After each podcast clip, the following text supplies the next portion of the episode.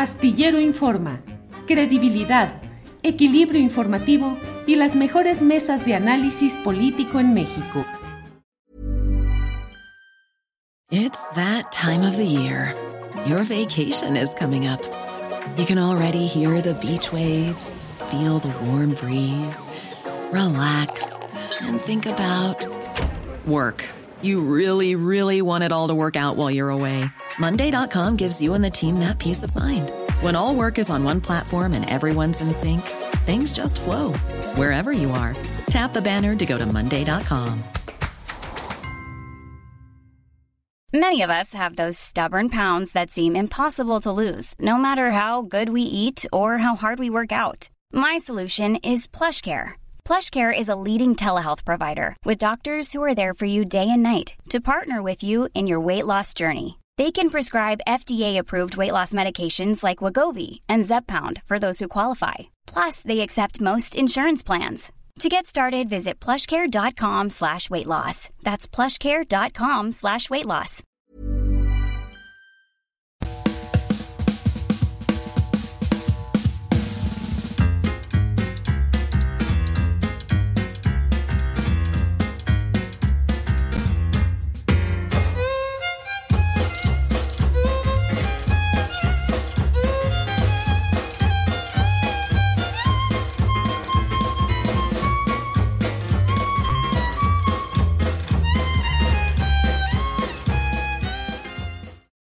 La una de la tarde, la una de la tarde en punto y ya estamos aquí en Astillero Informa. Muchas gracias por acompañarnos en este martes 2 de mayo de 2023. Tenemos como siempre toda la información interesante, relevante de este día. Tendremos uh, nuestra mesa de periodismo, entrevistas y todo lo importante de este día. Hoy quiero iniciar con un tema que me parece eh, que es necesario abordarlo con el cuidado profesional con el que siempre abordamos aquí los temas eh, delicados de nuestra vida pública, política, social, jurídica. En este caso, se refiere a un tema que hemos eh, comentado ampliamente en este programa, en mis columnas de la jornada y otros diarios, en los espacios informativos de Astillero en general, que es la información relacionada con la bahía de Ohuira, donde se lleva un largo proceso eh, mediante el cual se pretende instalar una planta productora de amoníaco en la bahía de Ohuira, en Ahome, cerca de Topolobampo, en el estado de Sinaloa. He detallado el enorme cúmulo de violaciones legales, de irregularidades, de abuso de poder que se ha cometido desde las instancias del gobierno federal morenista, del gobierno estatal morenista y de la presidencia municipal de Ahome morenista. Todo ello tratando de forzar la instalación de un negocio como es eh, este de capital extranjero y que lleva años pretendiéndose implantar en esa zona, en la bahía de Huira, en Sinaloa, sin que se haya tenido hasta ahora una posibilidad de mm, concretar este proyecto. Ahora todo se ha hecho para incluso una consulta extendida a comunidades y pueblos que no son los directamente afectados por lo que sucedería con esta planta de amoníaco para pretender que se puede tener ya todo legalmente para avanzar. Sin embargo, no han podido avanzar eh, los eh, miembros de este grupo empresarial que ahora, y esa es la noticia que quiero compartir con ustedes, han prescindido ya de los servicios de despachos de abogados locales o regionales de Sinaloa, ya han dado un paso adelante que significa el hecho de contratar uno de los despachos jurídicos más caros del país, el que encabeza el abogado Antonio Lozano Gracia. Antonio Lozano Gracia, que como usted sabe, militante panista durante largo tiempo, que fue beneficiado luego de la elección de Ernesto Cedillo Ponce de León al nombrarlo como Procurador General de la República. Siempre se dijo, está publicado en su momento en diferentes espacios periodísticos, que el ofrecimiento original de Cedillo era para Diego Fernández de Ceballos, que había sido su contrincante en la contienda presidencial y que se hizo a un lado, eh, se desapareció justamente luego de un debate que había ganado frente a Ernesto Cedillo y con esa ausencia, digamos, permitió o no combatió o no enfrentó adecuadamente la maquinaria priista que hizo presidente a Ernesto Cedillo Ponce de León. Eh, no aceptó Diego Fernández ser procurador, pero en cambio propuso pues a su compañero de andanzas eh, en litigios y andanzas abogadiles, que es justamente Antonio Lozano Gracia. Antonio Lozano Gracia, totalmente identificado con el Partido Acción Nacional. Su coordinador de comunicación social en la PGR fue Juan Ignacio eh, Zavala Gómez del Campo, hermano de Margarita Zavala. Y bueno, este despacho, que es uno de los despachos de los bufetes dorados que se les llama, pues está ahora a cargo de la representación legal de los intereses de la empresa Gas y Petroquímica de Occidente, GPO, que es la empresa que trata de establecer esta mm, eh, planta de amoníaco en la bahía de Huira. Luis Iván Carballo Robledo, en su carácter de representante legal de la empresa denominada Gas y Petroquímica de Occidente, notificó al juez séptimo de distrito en el estado de Sinaloa que desautoriza, que retira, deja sin efectos todos y cada uno de los nombramientos anteriores en materia de representación legal en el juicio de amparo indirecto número 205 diagonal 2023 y que en su lugar autorizan, nombran como nuevos representantes a 10 abogados, 10 abogados que forman parte del bufete dorado justamente de Antonio Lozano Gracia. Los nombres ahí están, son las personas que quedan a cargo de este proceso. Julián Angulo Góngora, que es él precisamente uno de los, eh, este despacho de Lozano Gracia Abogado, tiene cuatro socios que son los principales y tienen, eh, digamos, incluso relevancia gráfica en su página de Internet. No reproducimos aquí la página de Internet para evitarnos problemas legales en cuanto al uso de una imagen que dice ahí que tiene los derechos reservados y nosotros solamente para fines informativos es que estamos dando a conocer esta información que está alojada en la página www.lozanogracia.com. Los cuatro socios principales son Antonio Lozano Gracia, panista, como se lo he dicho, absolutamente. El otro socio es Gilberto Herzberger Reyes. Él eh, ha sido eh, pues un personaje con una presencia, eh, ha sido subsecretario de ordenamiento de la propiedad rural de la Secretaría de la Reforma Agraria de 2002 a 2006, es decir, exactamente en el periodo en el que estuvo en Los Pinos Vicente Fox Quesada. Fue también subprocurador general agrario de la Procuraduría Agraria, director general de Asuntos Jurídicos de la Secretaría de la Reforma Agraria, entre otros cargos. Su especialidad es justamente el derecho agrario. Gilberto Herzberger Reyes. Luego, otro de los uh, cuatro socios principales es Julián Angulo Góngora.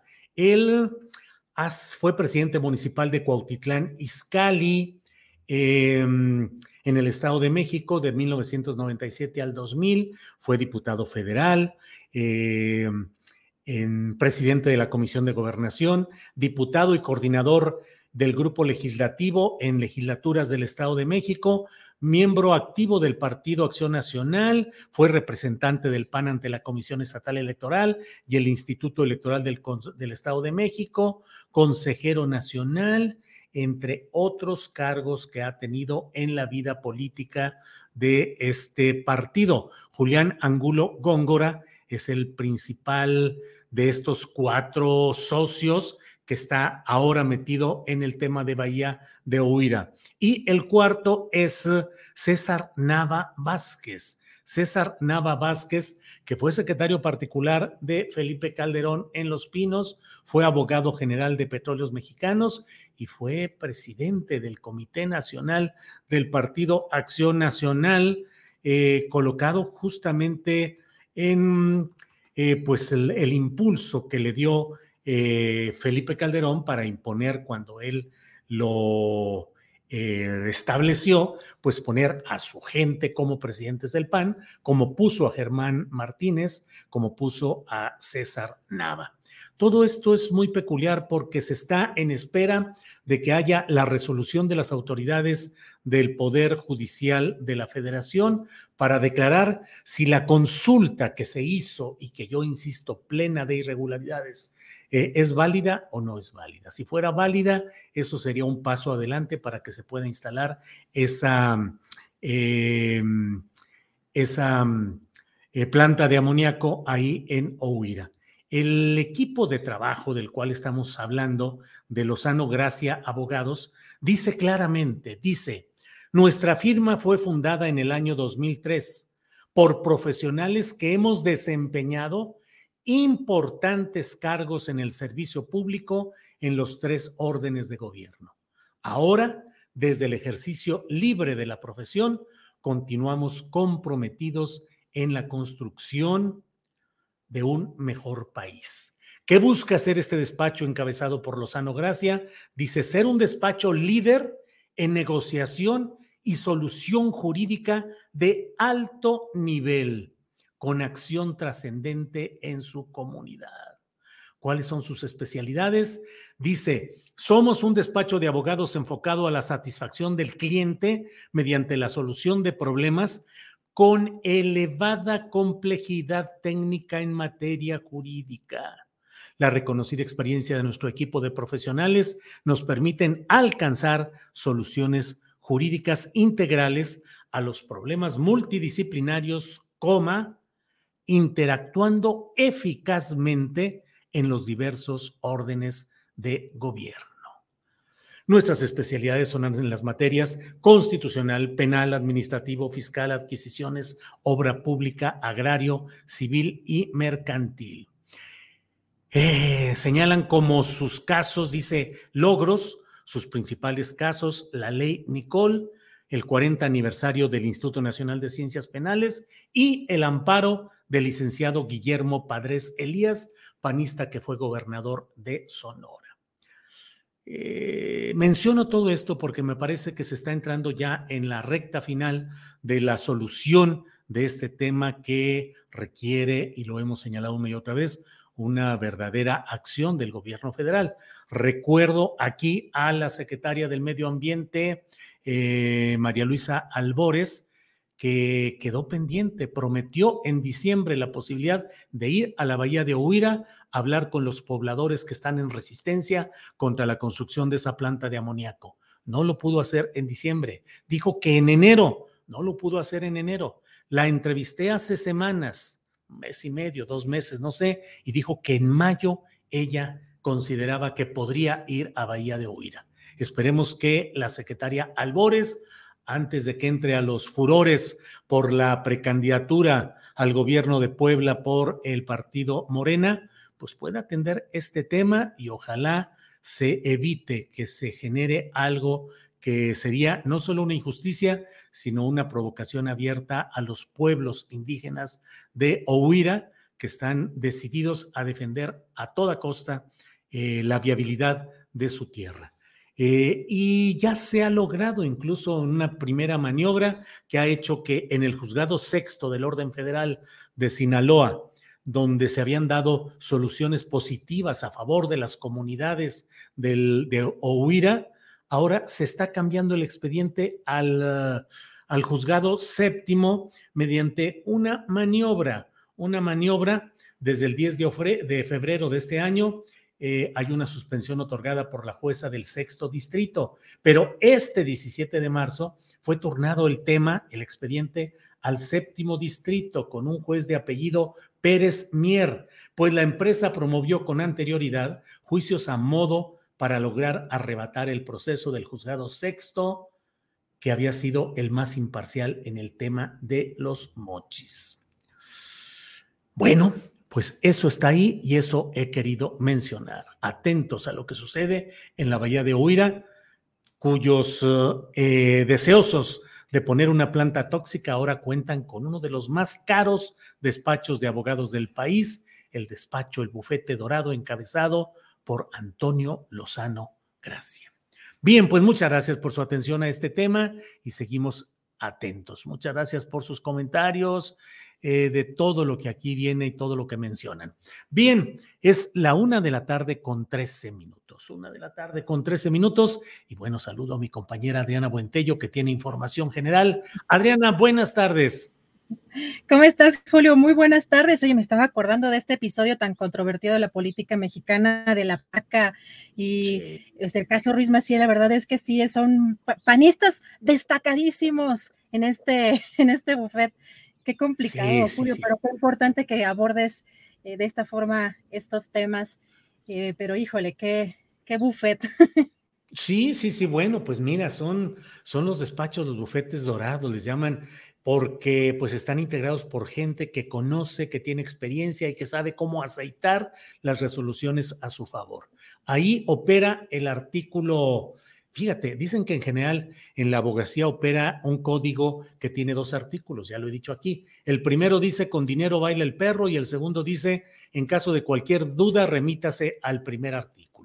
Pero aquí un despacho como el de Lozano Gracia es un despacho que, como ellos dicen, tienen una alta complejidad jurídica. Es decir, son gente que sabe, que conoce, que tiene una gran experiencia y la pone al servicio, en este caso, de los empresarios. En fin, pues Adriana, pero hay mucha información pendiente que vamos a compartir con nuestro público, Adriana.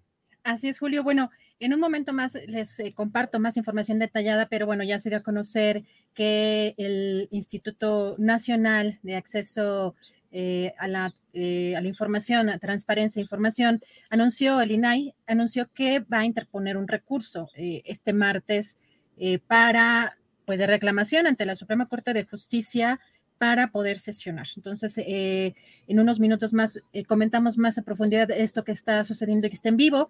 Y también comentar, Julio, que bueno, de lo que nos ha comentado desde el día de ayer nuestro colega Carlos Manuel Juárez, director de Elefante Blanco, sobre los 15 días que lleva el Valle de San Fernando, pues convertido en un territorio, pues en pugna por diferentes grupos eh, delincuenciales quienes buscan controlar pues estas zonas y lo que dio a conocer respecto a los bloqueos. Hoy en la conferencia mañanera, el titular de la Sedena, Luis Crescencio Sandoval, dijo que ya no hay bloqueos y dio más detalles de la operación que está eh, pues sucediendo en estos momentos allá. Vamos a escuchar. Eh, salió en las noticias que había 16 bloqueos en, el área de San Fernando, Tamaulipas. Este, ya no, hay ningún bloqueo. Si existieron algunos, fueron retirados eh, por personal de de Seguridad del Estado y fuerzas eh, federales. Eh, no hay agresiones. Eh, hubo una persona que fue atacada a las 7 de la mañana en el camino de la salida de Reynosa hacia Río Bravo.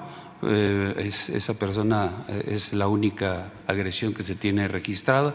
No hay agresiones en contra de las autoridades. Eh, este, este asunto, este, este tema fue, eh, ha sido o ha estado siendo viendo por la, eh, por la mesa de seguridad. El gobernador del estado ha estado en coordinación con la secretaria de Seguridad y Protección Ciudadana sobre este ámbito. También en el gabinete de seguridad con el señor presidente lo, lo hemos tratado. Hoy inició una operación eh, son 17 eh, bases de operaciones del ejército, 550 elementos, eh, también Guardia Nacional, 60 elementos, Fuerzas Especiales del Ejército, 100, son 710 en total. Ahí está parte de la Fuerza de Tarea Regional con la que cuenta esta cuarta región militar, que ahí pertenece Tamaulipas. Está en apoyo dos helicópteros eh, UH-60 artillados para apoyo de personal de tierra. Eh, el área de, en donde van a estar trabajando es Matamoros, San Fernando, Cruillas, Burgos, Méndez, Soto la Marina, Jiménez, todo es lo que van a estar desarrollando este personal. También está trabajando la eh, seguridad pública del Estado, hay una coordinación para eh, este, atender esta situación. Pero repito, no hay bloqueos, no hay agresiones. Bueno, pues la cosa está complicada por allá, esa es la verdad. hay videos, hay reportes de lo que está sucediendo y bueno, pues este es el parte militar que rinde el secretario de la Defensa Nacional, Adriana. Y el presidente pues ve las cosas más complicadas porque dijo que precisamente desde hace 15 días que en Tamaulipas se está dando esta situación, hay una lanzada política contra el gobernador actual. Vamos a escuchar. Mire, desde, desde antier está lo de Tamaulipas, pero no antier, ya lleva como unos 15 días este, que están eh, manejando mucho este, el que hay inestabilidad en Tamaulipas, que ya regresó la violencia en Tamaulipas, que antes cuando estaba el gobernador Cabeza de Vaca eh, prevalecía la paz. Este, eh, entonces me empezó a llamar la atención, porque pues de allá de Tamaulipas era de la frase famosa de este y de parte de quién. En política, eh, cuando suceden cosas así, atípicas, siempre la pregunta es, ¿y de parte de quién? ¿Qué es lo que estoy yo percibiendo?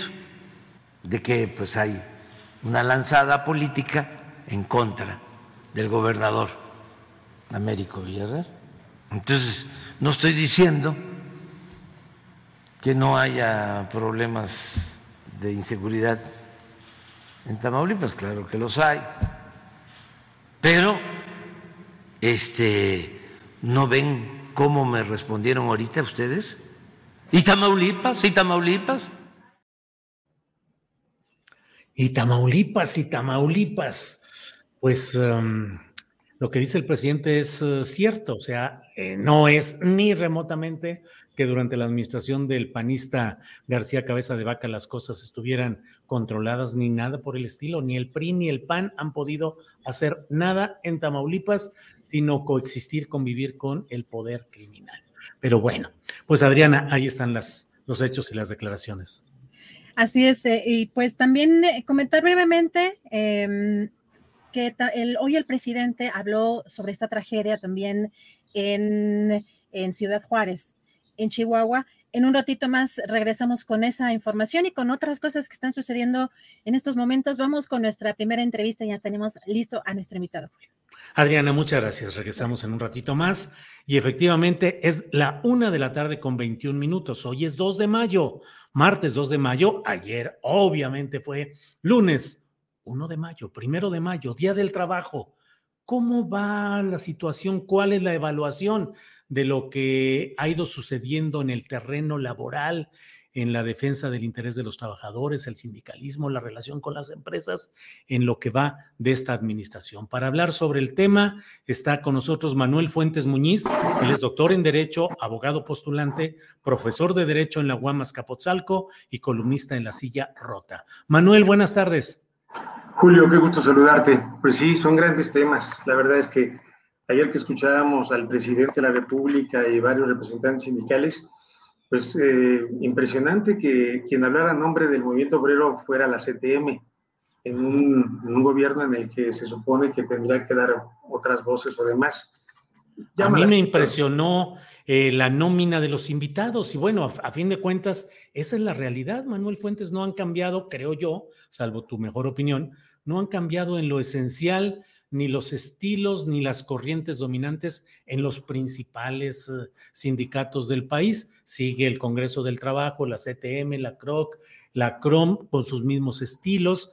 Eh, están Víctor Flores, que me parece un agravio enorme que hubiera estado ahí. Una barbaridad. Ricardo Aldana de los petroleros, tranquilamente el heredero de Carlos Romero de Champs. ¿Cuál es tu visión de cómo vamos hasta ahora en este proceso de cuarta transformación también en lo laboral y en lo sindical, Manuel?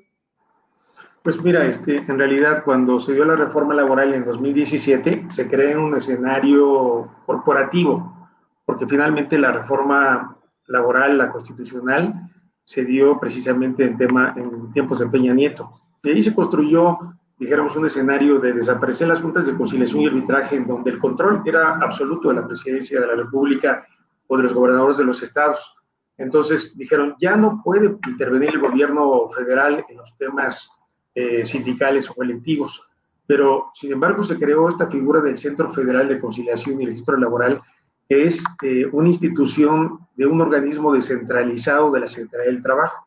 Se planteaba que tendría que ser un organismo autónomo, el cual fuera, eh, dijéramos, lejos del gobierno federal, del presidente de la República, y que en ese ámbito hubiera un tema de autonomía. Finalmente no se dio ese proceso. Eh, esto, esto fue diseñado en tiempos de Peña Nieto. Y bueno, se dio después una reforma laboral eh, el primero de mayo de 2019, yo digo muy ambiciosa, porque finalmente el 65% de las modificaciones fueron para cambiar radicalmente el estilo de los sindicatos, del el manejo de los contratos colectivos de trabajo como negocio, el tema de que los líderes sindicales no se eternizaran. Y bueno, hubo reformas muy, muy importantes en donde le dieron la posibilidad al trabajador para que pudiera votar de manera secreta la elección de sus dirigentes. Hubiera un tema en el que los trabajadores ratificaran los contratos colectivos de trabajo cada vez que se revisaran cada dos años.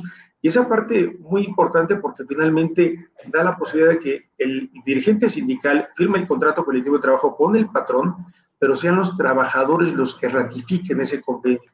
Esa parte, la verdad es que es de las más importantes, pero sin embargo, Julio, hay complicaciones. Los trabajadores, eh, en general, eh, solamente unos pocos pueden tener esa posibilidad ahora que se llevó a cabo este proceso de legitimación de los contratos colectivos de trabajo, que fue una imposición del gobierno de Estados Unidos para decir, queremos desaparecer esos contratos de protección. Queremos que sean contratos legítimos, que sean avalados por los trabajadores. Y al principio nos dijeron que eran 550 mil contratos colectivos de trabajo. Después de estudios dijeron son 139 mil. Pero aún así, de los 139 mil solamente estamos hablando de, de 15.700 contratos a la fecha, todavía se están eh, planteando cuánto, cuántos serán, pero realmente representa eh, un, número cercano al 11%. O sea que se mantienen en su gran mayoría los contratos de protección, los contratos tradicionales. Sí, pero fíjate que a partir de, de ahora, 2 de mayo, esos contratos de protección desaparecen. Es decir, una empresa que tenía su contrato de protección y su sindicato de protección desaparece y ahora las empresas gozan de total libertad. No tienen esos contratos, pero, pero no, no tienen ninguna obligación de tener contrato colectivo de trabajo o sindicato. Entonces, está peor. Está peor, porque finalmente en una empresa podrán decir, aquí no hay contrato colectivo de trabajo, aquí no hay sindicato y qué. No hay ninguna, ninguna penalidad todos se convierten en contratos individuales. Entonces, ¿esto qué, traerá como consecuencia? Obviamente, pues al no haber una representación sindical, pues obviamente un tema de baja de salarios, un tema de malas condiciones de trabajo. Y la preocupación en general es de que este escenario, ¿cómo poderlo resolver? Eh, la propia ley dice, bueno, si no hay contrato colectivo de trabajo y no hay sindicato y los trabajadores se quieren organizar, un 30% tienen que juntar firmas que sean avaladas por el Centro Federal de Conciliación, que en efecto son trabajadores de allí, y después el sindicato que quiera entrar tiene que negociar con la empresa un contrato colectivo de trabajo. Te digo, hemos tenido experiencias en ese ámbito y no es tan fácil el tema porque finalmente eh, lo que ocurre, eh, el patrón se da cuenta de que están juntando firmas y se van a la calle. Entonces, se va a vivir una, una etapa muy difícil para los trabajadores que quieran lograr un contrato colectivo de trabajo. Y como dices, está peor, porque finalmente antes había contratos de protección y había contratos de papel, por decir de alguna forma, y a lo mejor algunos tenían alguna cuestión de una revisión anual o demás, pero ahora ya no, ya no habrá una obligación de revisión anual de los salarios ni, del contrato colectivo de trabajo. Ese es, ese es un punto. El otro tema es el de la justicia laboral. Eh, ahora han desaparecido las juntas de conciliación y arbitraje, es un decir, porque bueno, todavía existen, eh, hay un millón quinientos mil expedientes vivos y además con bajo presupuesto. Entonces, eh, algunas juntas de conciliación y arbitraje que pudieran desaparecer en dos, tres años, se calcula que pueden desaparecer en 20, 25 años porque finalmente los presupuestos han bajado. Pero aparte de eso, ¿Qué ha pasado con eh, juzgados laborales que empezaron hace tres años aproximadamente? En estudios que hemos realizado, apenas alcanzan a nivel local el 11% de las sentencias. Es decir, de cada 100 casos, solamente 11% de las sentencias y a nivel federal el 20% de ellas. Entonces, realmente el, tema, dijéramos, cargado en el ámbito de los jueces ha sido muy complicado porque eh, son mm, algunos miles de juicios. Por ejemplo, te puedo yo decir de que hay, hay, escenarios en el Estado de México, por ejemplo, en donde a la fecha Estado de México, San Luis Potosí, Durango, Tabasco, Chiapas, Campeche, Zacatecas, Hidalgo, arroja un, promedio de 11.173 demandas y solamente ha habido 7.3 sentencias. Este, eh, y en el ámbito federal eh, eh, ha habido 6.476 juicios, en, el año pasado 14.77, y apenas han, subido los, los, niveles de participación de las sentencias en algunos al 20%, otros al 15%, y esto llama mucho la atención porque se van acumulando los juicios, eh, no hay presupuesto suficiente y entonces esta justicia de la que nos están hablando no es tan cierta.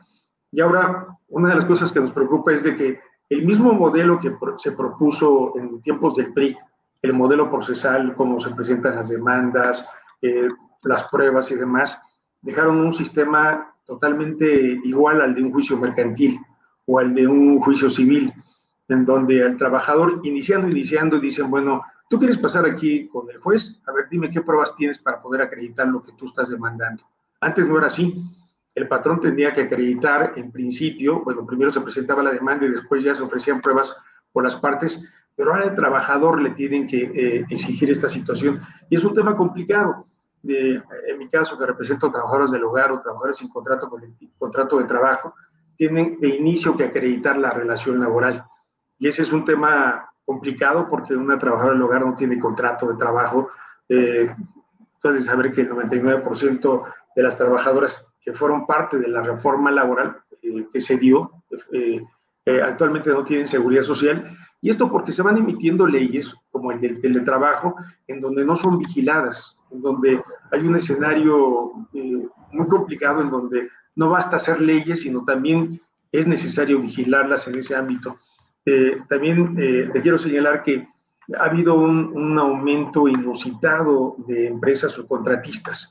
Eh, yo estaba haciendo la cuenta apenas la semana pasada, 139 mil empresas subcontratistas contra 15 mil contratos legitimados. ¿Esto qué quiere decir? De que ha habido un escenario inusitado de empresas que se han registrado, pero a las cuales no se les exige que tengan contrato colectivo de trabajo, no se les exige que tengan eh, un proceso de sindicación, y eso fue el objetivo de la reforma laboral. Entonces, vivimos un tiempo de claroscuros porque ahora, este 2 de mayo, un día después de la reforma laboral, eh, se van a, van a desaparecer más de 100 mil contratos colectivos de trabajo, pero tú has de saber que hay eh, muchos más centros de trabajo que están creándose y entonces una empresa nueva que, que tenga una nueva relación laboral podrá estar generando una situación de relaciones individuales y donde va a ser muy difícil tener este modelo.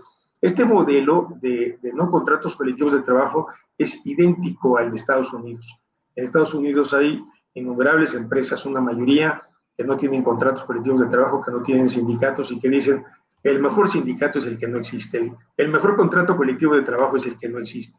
Entonces, es, es una, una reforma laboral que ha adolecido sobre todo de presupuesto suficiente, ha adolecido de un escenario en donde también los sindicatos tienen su responsabilidad, porque los sindicatos, los fuertes, ven solamente para sí, pero no llevan a cabo un proceso, diríamos, de filiación sindical, de capacitación sindical, de lograr que haya un movimiento obrero, es decir, que el movimiento obrero se interese por el movimiento obrero. Nadie, nadie lo va a hacer, ni el gobierno, ni los patrones, sino lo deben de hacer los propios sindicatos.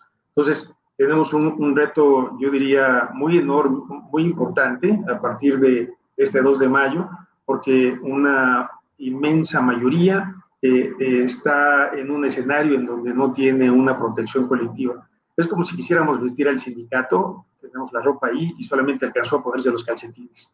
No hay, no hay, un, no hay un escenario en el cual los, los sindicatos realmente en nuestro país puedan ser una, una herramienta de presumir. Yo diría incluso que, que, estamos en un escenario de baja de sindicación. Va bajando la sindicación porque eh, cada empleo que se pierde se convierte en un empleo autónomo, es decir, en el tema de las plataformas o demás, en donde hay escenarios en donde los trabajadores no tienen una manera de poder enfrentar esta problemática.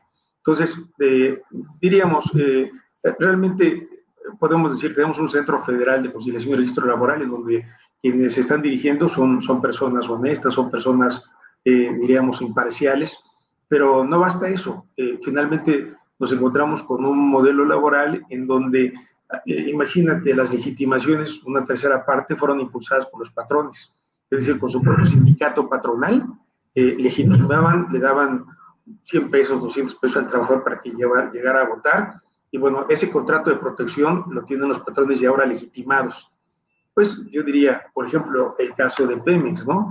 En donde incluso hasta voto secreto, y en voto secreto eh, todo eh, el, control sindical sobre los trabajadores logró imponer y limpiar la cara del sindicato de Pemex en este ámbito. Y lo que decíamos, Víctor Flores, que hacía ayer este, como representante sindical, se ha sido acusado de estarse eh, tomando las cuotas sindicales de trabajadores y demás. Entonces, no, no, es, no, es un buen trato, ¿no? El ser plural no significa que se pueda estar permitiendo que haya representantes, supuestamente representantes sindicales que no lo son y que finalmente representan un escenario de vergüenza.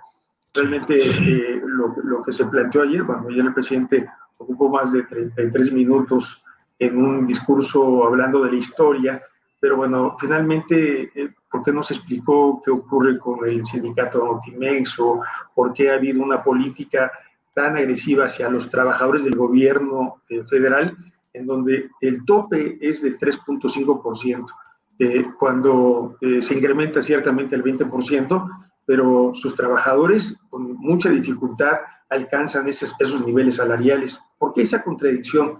Eh, has de saber que, por ejemplo, los trabajadores, eh, los que tienen sindicato, están alcanzando promedios salariales del 5%, 6%, 7%, pero no alcanzan los niveles del 20%. Eh, en, en realidad, un tema de, la política salarial, es, es, un tema que se pueda dar en, las empresas y este es uno de los retos importantes que todavía no se logra. Es decir, finalmente la reforma laboral, ¿para qué se hizo? Para mejorar condiciones de trabajo, salarios, que no haya riesgos de trabajo y finalmente ese escenario no se ha, no se ha disminuido.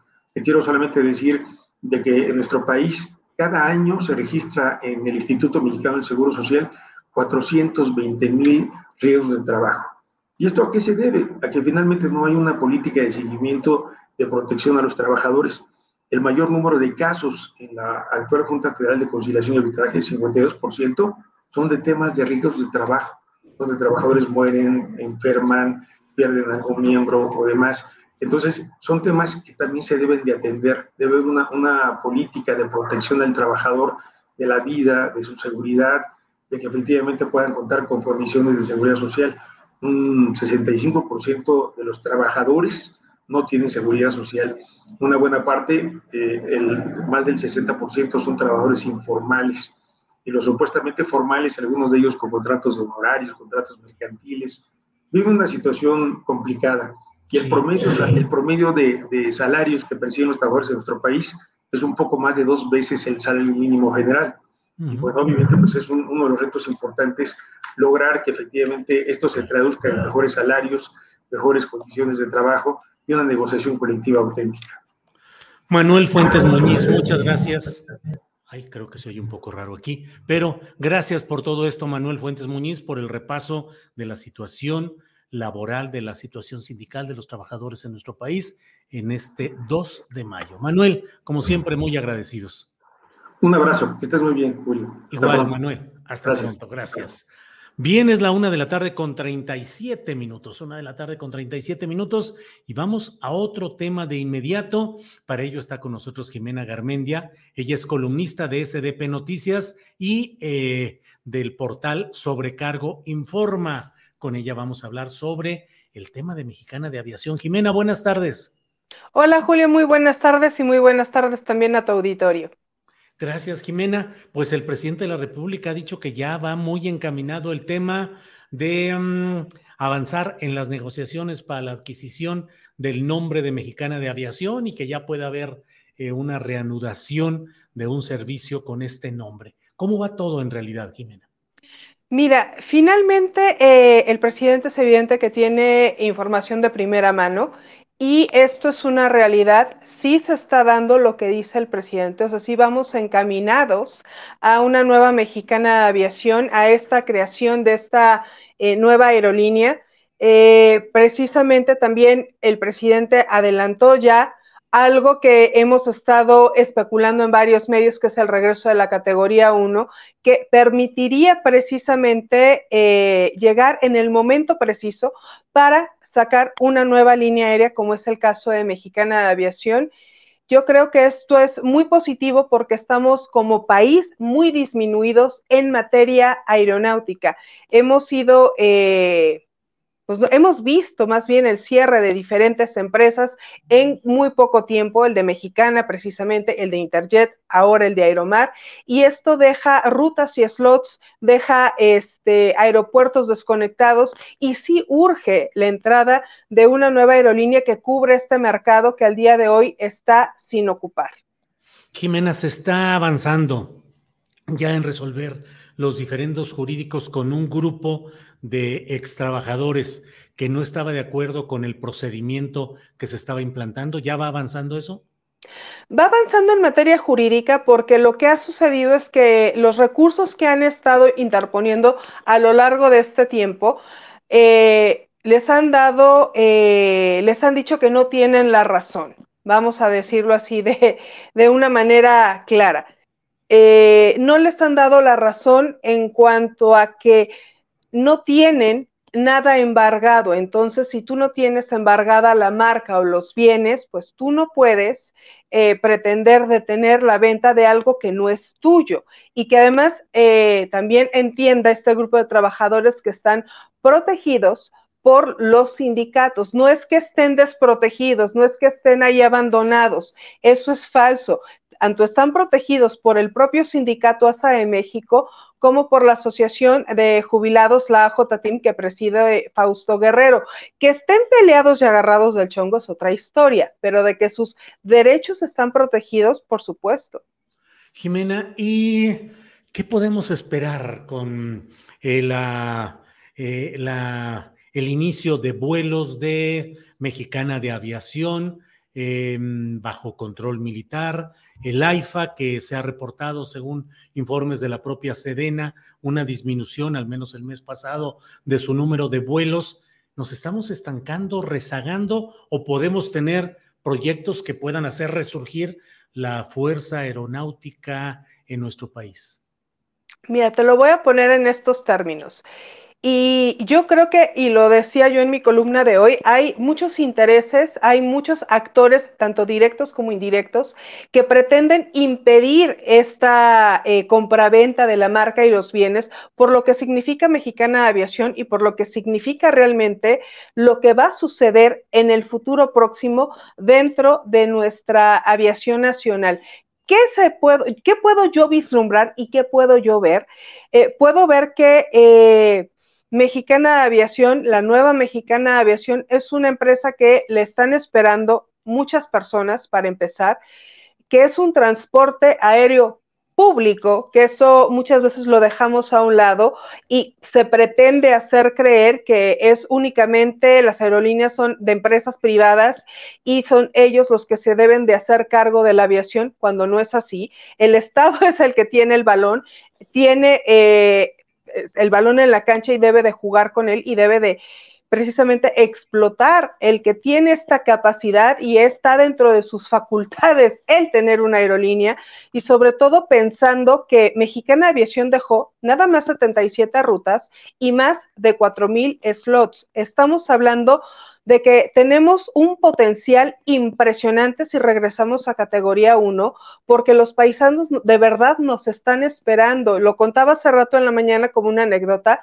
de que hay gente en Estados Unidos que de, su ciudad natal no buscan llegar a México por una aerolínea norteamericana. Entonces se trasladan a otro aeropuerto cercano donde salga una aerolínea mexicana, sea Viva, sea Volaris, sea Aeroméxico, para venirse por un avión mexicano a su país. Entonces, si llega Mexicana Aviación con todas las rutas y slots que tiene, que son muchísimos y además preferentes por la antigüedad que tiene la aerolínea, yo creo que eso es importante también eh, considerarlo, porque creen que va a haber competencia desleal. ¿Cuál competencia desleal si esos slots están ahí, si esas rutas ahí están y le pertenecen a una aerolínea cuya concesión es vigente, vence hasta el 2000? 30 la concesión de Mexicana Aviación. Entonces, yo sí creo que estamos en un punto excelente para regresar a la categoría 1 y que la aviación mexicana explote su máximo potencial y, y, volvamos a tener esa importancia y esa conectividad dentro del país y también fuera. Jimena, el número de aviones con los que podría iniciar Mexicana de Aviación, ¿es poco, es suficiente? ¿Así se empieza normalmente? Mira, se empieza más o menos entre tres a cinco equipos. Con eso más o menos se empieza a arrancar una aerolínea, es como de cajón. Y poco a poco se van eh, sumando más aviones. Digo, a lo largo de Mexicana, Mexicana que fue una de, bueno, fue la aerolínea más grande de México, ella junto con Mexicana Aviación, junto con sus dos filiales, Click y eh, Link, tenía alrededor de 103, 104 aviones. Ahorita Aeroméxico, que es la aerolínea eh, tradicional más grande, junto con eh, Aerolitoral, tienen alrededor de 135 equipos. Entonces, estamos hablando que si empiezas con tres aviones o cinco, eh, tienes la posibilidad de crecer al año unos 20 equipos, tal vez al unos 20, 25, y sería muy positivo. Podrías cubrir bastante con ese número de equipos. Bien, Jimena, ¿qué, ¿a qué debemos estar atentos? ¿Qué debemos de vigilar? ¿Qué debemos de evitar en esta nueva etapa aeronáutica, si es que en la que interviene el gobierno mexicano, si es que se da todo esto, Jimena? Yo creo que debemos evitar eh, errores del pasado, que son precisamente no percatarnos de que la aviación es nuestra, el cielo es nuestro y nosotros somos dueños del balón, que el transporte aéreo es un servicio al público y como tal eh, debemos de darle y ofrecerle al pasajero las cosas claras, que tengan claro cuánto es de equipaje, sin estos, eh, sin la publicidad falsa eh, que el pasajero sepa a qué tiene derecho y a qué no tiene derecho, por supuesto. Las, las dos caras de la moneda yo creo que es muy importante porque al día de hoy, y lo veo con familiares y amigos que vuelan por Viva Aerobús o vuelan por Volaris y me dicen, es que no sé a qué tengo derecho con mi boleto. claro ya no sé qué puedo subir y qué no. Y le digo, es que antes de lo único que te preocupabas era de hacer tu maleta e irte al, aeropuerto a viajar. ¿Por qué? Porque no había este tipo de restricciones que sí de tamaño, que sí de peso, que vuelven muy complicado porque depende la tarifa, eh, depende el tamaño de la maleta y depende el peso. Entonces, viajar se ha vuelto muy complicado, es simplificar la forma de viajar, hacerla mucho más simple y más accesible al público. Por supuesto, eh, se pueden hacer un sinfín de programas alrededor del nacimiento, el nuevo nacimiento, el lanzamiento de la nueva mexicana. Y yo creo que sería muy positivo también el sí, sería reclutar a toda la gente que trabajó en la antigua compañía y que puedan aportar toda su experiencia y toda su sabiduría, porque los militares, si bien eh, pues, no saben de aviación, pues sí que tengan asesores que sepan de lo que fue Mexicana Aviación, que la hizo una compañía tan exitosa que hasta en los 70 fue nombrada como la aerolínea Milagro, porque sobrevivió a todos y cada uno de los embates que se presentaban económicamente. ¿Por qué? Porque estaba tan fortalecida la empresa, eh, de tal manera que los trabajadores de verdad eran una familia, se ponían la camiseta, había buenas condiciones laborales. Yo creo que también ese es un punto muy importante. Habrá que ver cuáles también son las condiciones laborales, que se tome en cuenta la gente mexicana que laboró en la empresa, ahora los que se quedaron sin trabajo en Interjet, los de Aeromar, que haya esta apertura a los civiles a participar de la nueva aerolínea. Jimena, como siempre, muchas gracias por la amabilidad de tu análisis, por el detalle, por las perspectivas. Como siempre, Jimena Garmendia, mucho gusto y gracias. No, muchas gracias. Muchas gracias. Hasta luego. Gracias a Jimena Garmendia. Hasta luego. Es la una de la tarde con 47 minutos. Una de la tarde con 47 minutos. Hay muchos comentarios por aquí, pero está con nosotros ya mi compañera Adriana Buentello para darnos actualizaciones informativas. Adriana, ¿cómo vamos? Así es, así es, Julio. Pues un segmento más de la conferencia mañanera porque el presidente pues habló eh, sobre lo ocurrido en Ciudad Juárez, además de que eh, recuerda, por supuesto, que hay una investigación en curso. Vamos a escuchar qué fue lo que dijo hoy. Eh, están, están, este, están este, hechas las investigaciones y resultó de que quien tenía la llave no abrió, pienso que no imaginó este, eh, que iba a eh, propagarse el fuego como sucedió lamentablemente y la asfixia. Entonces sucede esta desgracia y de inmediato se hace toda una investigación, cosa que no se hacía antes. Y ustedes, o quienes este, eh, defienden derechos humanos, en otros casos, en los gobiernos anteriores, guardaban silencio. Es ahora que tenemos diferencias de tipo político con el conservadurismo corrupto que también muchas organizaciones de derechos humanos financiadas por las mafias del poder están señalando constantemente todo lo que supuestamente significan errores de parte nuestra. Hay un proceso abierto que tiene la Fiscalía, la instrucción que se ha dado al interior del Ejecutivo y la solicitud a la Fiscalía es que actúe con estricto apego a la legalidad, porque nosotros no protegemos a nadie, no hay impunidad, no somos iguales. Bueno, pues ahí sigue este tema con observaciones y consideraciones del presidente de la República, que pues la verdad ahí las dejo. Adriana, y sigamos adelante. Pues es que esa fiscalía, esa fiscalía, y bueno, ahí quedó el asunto. Julio, eh, vamos a pasar también a justamente este mensaje que había anunciado eh, el INAI, porque pues ya les adelantaba un poco el recurso que quieren poner. Vamos a escuchar qué fue lo que pasó hoy en esta, en esta conferencia. Acudiremos a los mecanismos institucionales y legales para que el INAI pueda cumplir de manera cabal con sus funciones. Por eso, hace unos minutos hemos presentado un recurso de reclamación contra la negativa inicial a la demanda legítima de sesionar con cuatro integrantes del Pleno. Hay que decirlo con precisión las leyes de acceso a la información y las obligaciones de transparencia se encuentran vigentes, son exigibles por la ciudadanía. Por lo tanto, seguimos llamando a toda la sociedad a seguir ejerciendo sus derechos.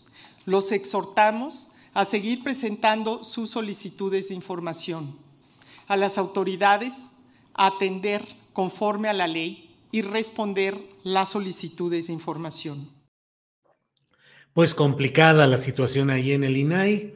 La verdad es que es uno de esos eh, temas en los cuales los dos puntos de vista eh, tienen razón, es decir, sí es necesario que haya transparencia, sí es necesario que haya una institución que garantice el acceso no solo a los estados eh, del tiempo y lo meteorológico, como sugiere la pensadora Margarita Zavala, sino en general conocer muchos de los datos y detalles de la operación institucional. Pero también es cierto que a lo largo de décadas, y me atrevo a decirlo y lo digo plenamente, en esta misma etapa, Adriana, hay personajes que están ahí instalados en eh, las comisiones, los comisionados y comisionadas que responden a otro tipo de intereses, a grupos políticos del pasado y que pues han servido para convalidar y para sobrellevar los asuntos de una opacidad de fondo aunque en ciertos temas haya transparencia. Entonces, se requieren cambios ahí en todo ello y ya iremos viendo lo que, sobre todo en materia judicial, se reporte sobre este tema. Julio, es interesante esto que mencionas porque, bueno, también el INE, también en el INE eh, hay mafias, como mencionas, instaladas en muchos lugares. Eso no significa que una dependencia, una instancia sea obsoleta. Puede haber una transformación, puede haber un cambio, puede haber modificaciones, pero la forma en que está, eh, pues en que está planteándose, pues una desaparición, como lo planteó incluso el propio presidente López Obrador en la conferencia mañanera, puede ser muy delicado porque eh, quizá las funciones que absorban de un lado puede ser la Auditoría eh, Superior de la Federación, en el caso del Congreso o en el caso del gobierno, eh, la Secretaría de la Función Pública, como tengo entendido que era originalmente uno de los proyectos que presentaba o que quería presentar esta iniciativa que después retiró Armenta, ¿no? El, el tema también, Julio, eh, dentro de esta conferencia, eh, y, que me parece que es interesante, fue lo que planteó también una de las comisionadas, Norma Julieta eh, del Río Venegas, porque ella incluso hace alusión que el presidente López Obrador utilizó solicitudes para tener acceso a los, a los, a los, a los sueldos, a los, las pensiones, a las pensiones de los expresidentes para uno de sus libros.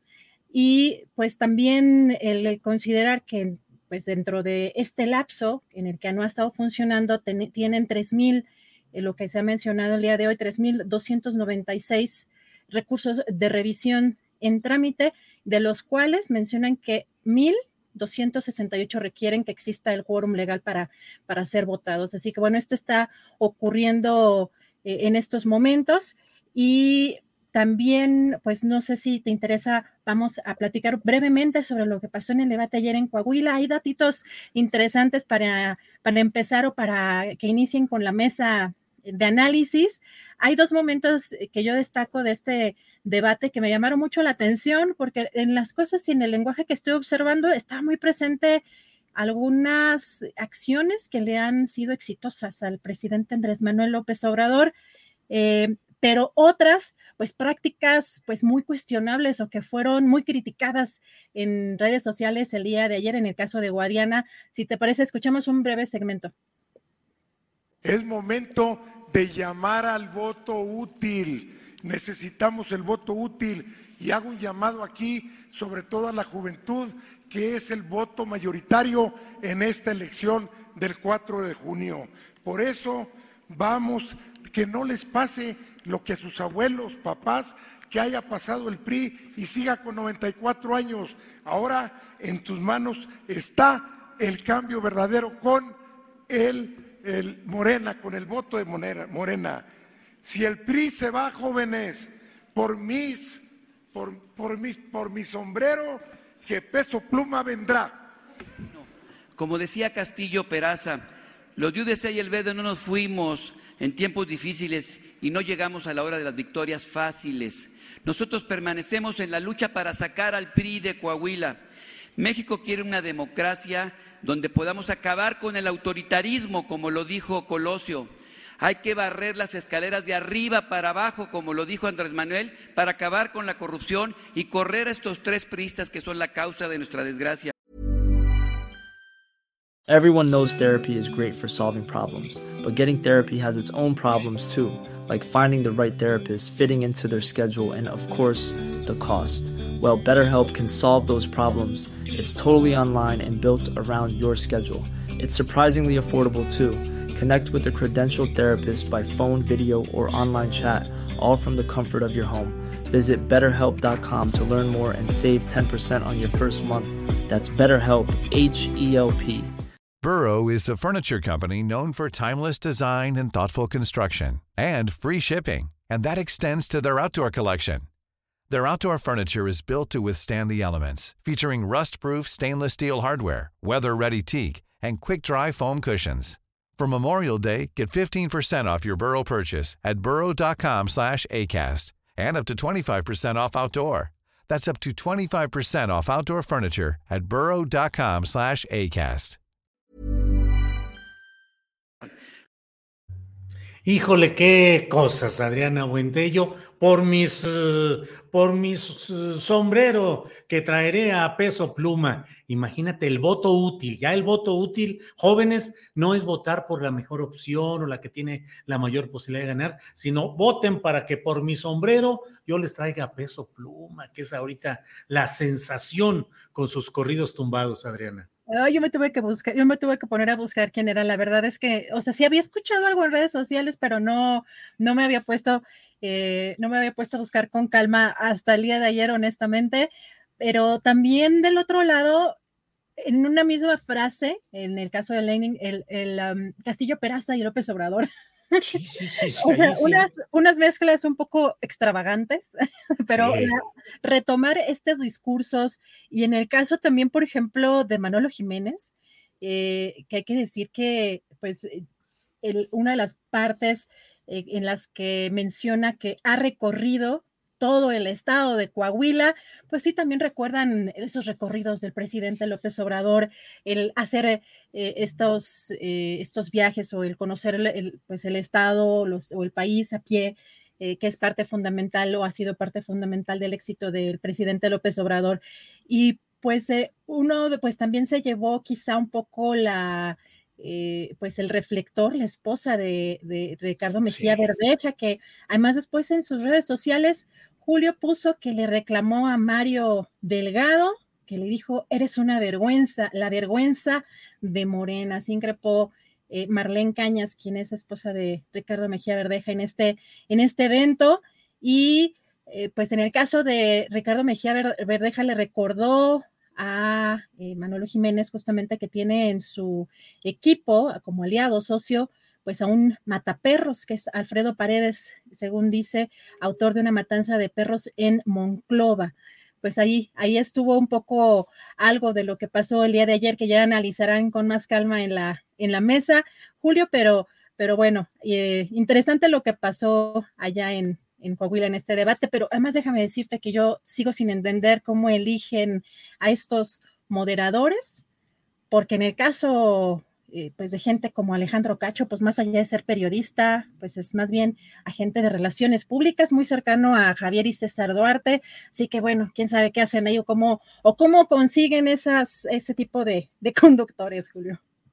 Sí, sí, sí, resulta muy peculiar el tema de los eh, moderadores en los dos debates, el del Estado de México y el de acá, de, eh, de Coahuila en Coahuila, específicamente lo de Alejandro Cacho, eh, la reportera de Excelsior, eh, me parece que es una conocedora del... Sí sí. de la, sí, sí, ella hizo bien su trabajo y adelante, muy bien. Em, pero, eh, pues de verdad, lamentable el tal debate. Yo escribí en la columna astillero de este día, Adriana, que a mí me parece que es un complot para desalentar el voto ciudadano, porque después de ver esos debates dices tú, bueno, ¿a quién le voy a ir? El cinismo del candidato priista que ni se despeina para decir que todo sigue adelante, que no es cuestión de revisar las cosas, sino ver los resultados y para adelante, para adelante con una prosa muy simplista. Eh, Guadiana, pues tropezante, con muchos problemas. Eh, no escucho, me repite la pregunta, dijo dos, tres veces, y luego con estas ocurrencias que sus asesores han de decir que son las que impactan. Usted diga que va a traer a peso pluma y con eso todos los jóvenes de Coahuila van a votar por usted. Eh, Ricardo Mejía Verdeja, que hace un esfuerzo de ser más eh, eh, preciso en sus señalamientos, pero tanto él como Lenin Pérez y como Guadiana tienen el estigma de ser parte de una danza desacompasada, de lo que debería ser una sola postura, una sola y unitaria postura que realmente pudiera desplazar al PRI. Pero así como van, hagan lo que hagan y lo que digan, no es más que un baile de máscaras que está cediendo el paso al PRI, a los Moreira, a Riquelme y ahora a Manolo Jiménez, que tranquilo sigue adelante con su libreto y con su historial. Adrián. Julio, pues falta muy poco tiempo ya, cada vez menos, por supuesto. Estaremos muy atentos a todo lo que suceda. Muy compleja la situación, pues por lo que se ve, eh, PRI o el PRI o el PRI, no es muy difícil encontrar pues eh, matices que sean distintos. Yo lo que yo lo que yo vi ayer fue como la sombra de López Obrador queriendo imitar a algunos personajes eh, políticas, mensajes, este, eh, que me llamó mucho mucho la atención, incluso, en el caso de Mejía Verdeja de, ¿cómo es esta, institución de devolverle ¿no? al pueblo a lo robado? También en el caso de, Tamaulipas, de Coahuila, perdón, este, también una circunstancia como esa eh, la planteó. Así que bueno, pues eh, ahí, ahí están estas cosas que sucedieron el día de, el día de ayer. Julio, pues vamos a la mesa y regresamos para cerrar el programa. Muy bien, Adriana, muchas gracias. Son las dos de la tarde con dos minutos. Regresamos en un rato más con Adriana Buentello y por lo pronto, siendo las dos con dos minutos, vamos a dar paso a nuestra mesa de periodismo en este martes 2 de mayo de 2023. Martes 2 de mayo de 2023 y ya están con nosotros Arturo Rodríguez. Arturo, buenas tardes. Buenas tardes, Julio. Buenas tardes a Arnoldo y a toda tu audiencia. Gracias. Arnoldo Cuellar, buenas tardes. Hola, Julio. Hola, Arturo. Buenas tardes a la audiencia. Adriana, por supuesto, también. Y al Temoris, que no sé dónde anda. Debe ir ahorita barriéndose como en el béisbol para llegar eh, safe. Ahí está ya. Temoris Greco, listo. Temoris. Llegué. ¿Cómo estás, Temoris? Sí. Safe. Safe, safe at home. Ah, no, usted. Bueno, vamos a, vamos a preguntarle a Arturo Rodríguez cómo vio el debate de ayer en Coahuila entre los aspirantes a la gubernatura.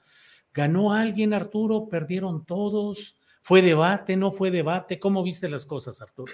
Bueno, mira, este, primero creo que le damos la bienvenida a Temoris porque creo que él pensaba que era miércoles, el miércoles, y este, y pues nada, que es martes. Llegó a tiempo, llegó anticipadamente, un día antes, así es. Llegó un día antes. Ah. Este, creo que no sabe muy bien de qué estoy hablando, pero... No, no tengo idea. Nada, que tu tweet de invitación al programa este, dice que como todos los miércoles la ah. Temonis Greco, de por sí, ya ves tú, y tú cambiando, todo mundo, tus admiradores y admiradoras se van a esperar hasta mañana, no es posible. No, yo creo que ellos, que ellos saben mejor que yo qué que día, que día lo retuiteé y no, no recapitulé en eso. Yo también lo retuiteé y no recapitulé, pero yo en lo general, de verdad, siempre las fechas siempre se me pelan. Eh, por eso, por ejemplo, en las cosas de producción siempre pido la fecha exacta, porque si me ponen eh, que hoy es jueves 5 de septiembre de 2023, igual lo leo y hasta más adelante me doy cuenta de que fue un error. Pero bueno. Son las semanas cortas, a todo el mundo estantean siempre. Bueno, que así sea. Arturo, ¿qué onda con lo de ayer? Y estuvo, a mí me pareció interesante, hubo un ejercicio, tuvo un ejercicio diferente al que había ocurrido en las dos ocasiones previas, una organizada por el Instituto Electoral, que fue por ahí de hace unos 15 días en la ciudad de Torreón, y posteriormente hubo otro debate organizado por la Coparmex y en las instalaciones de, un campus del Tecnológico de Monterrey. Y finalmente este, el, tercer debate, que me parece pues tuvo más sustancia. Eh, hubo diferencias significativas, por ejemplo, eh, en esta ocasión Armando Guadiana y, Ricardo Mejía eh, no cruzaron descalificaciones, no hubo ataques entre ellos. Sin embargo, la cantidad de ataques entre eh, candidatos pues aumentó eh, en torno a los 60, 65 eh, comentarios de, descalificación. Algunos yo creo que no pasarían pues una prueba, una prueba elemental de, verificación, pero bueno, pues meten ruido en una discusión en la que también me parece que lograron equilibrar eh, la parte propositiva. Algunos eh, temas que me parece relevante observar, eh, creo que tienen que ver con la hilaridad que suele despertar Armando Guadiana con, sus, con sus expresiones y sus comentarios desde el, al principio y al final sobre todo. Y, siempre pareciera que, que, pues no se toma tan en serio los debates, el candidato de Morena, y eh, pues hace o, eh, o, llama la atención con, con algunas... Ayer primero fue esta expresión de se va a hacer o no se va a hacer, sacar al PRI de, de Coahuila, y que es una expresión pues muy conocida por aquel video viral o aquellos videos virales de, del señor que decía se va a hacer o no se va a hacer la carnita asada, ¿no? este, y luego cierra con esto de que si gana va, va, a convocar a Peso Pluma al estado de Coahuila, ¿no? Que es todo un fenómeno el de Peso Pluma, Arturo. Realmente impresionante cómo creo que ya son dos veces que desbanca al propio Bad Bunny de la lista de las uh, canciones más escuchadas en Spotify, Arturo. Sí, un fenómeno interesante, creo yo. Este, si quieres, luego hablamos de, de ese. De los corridos tumbados y el hip hop y el corrido norteño y todo. Claro, claro.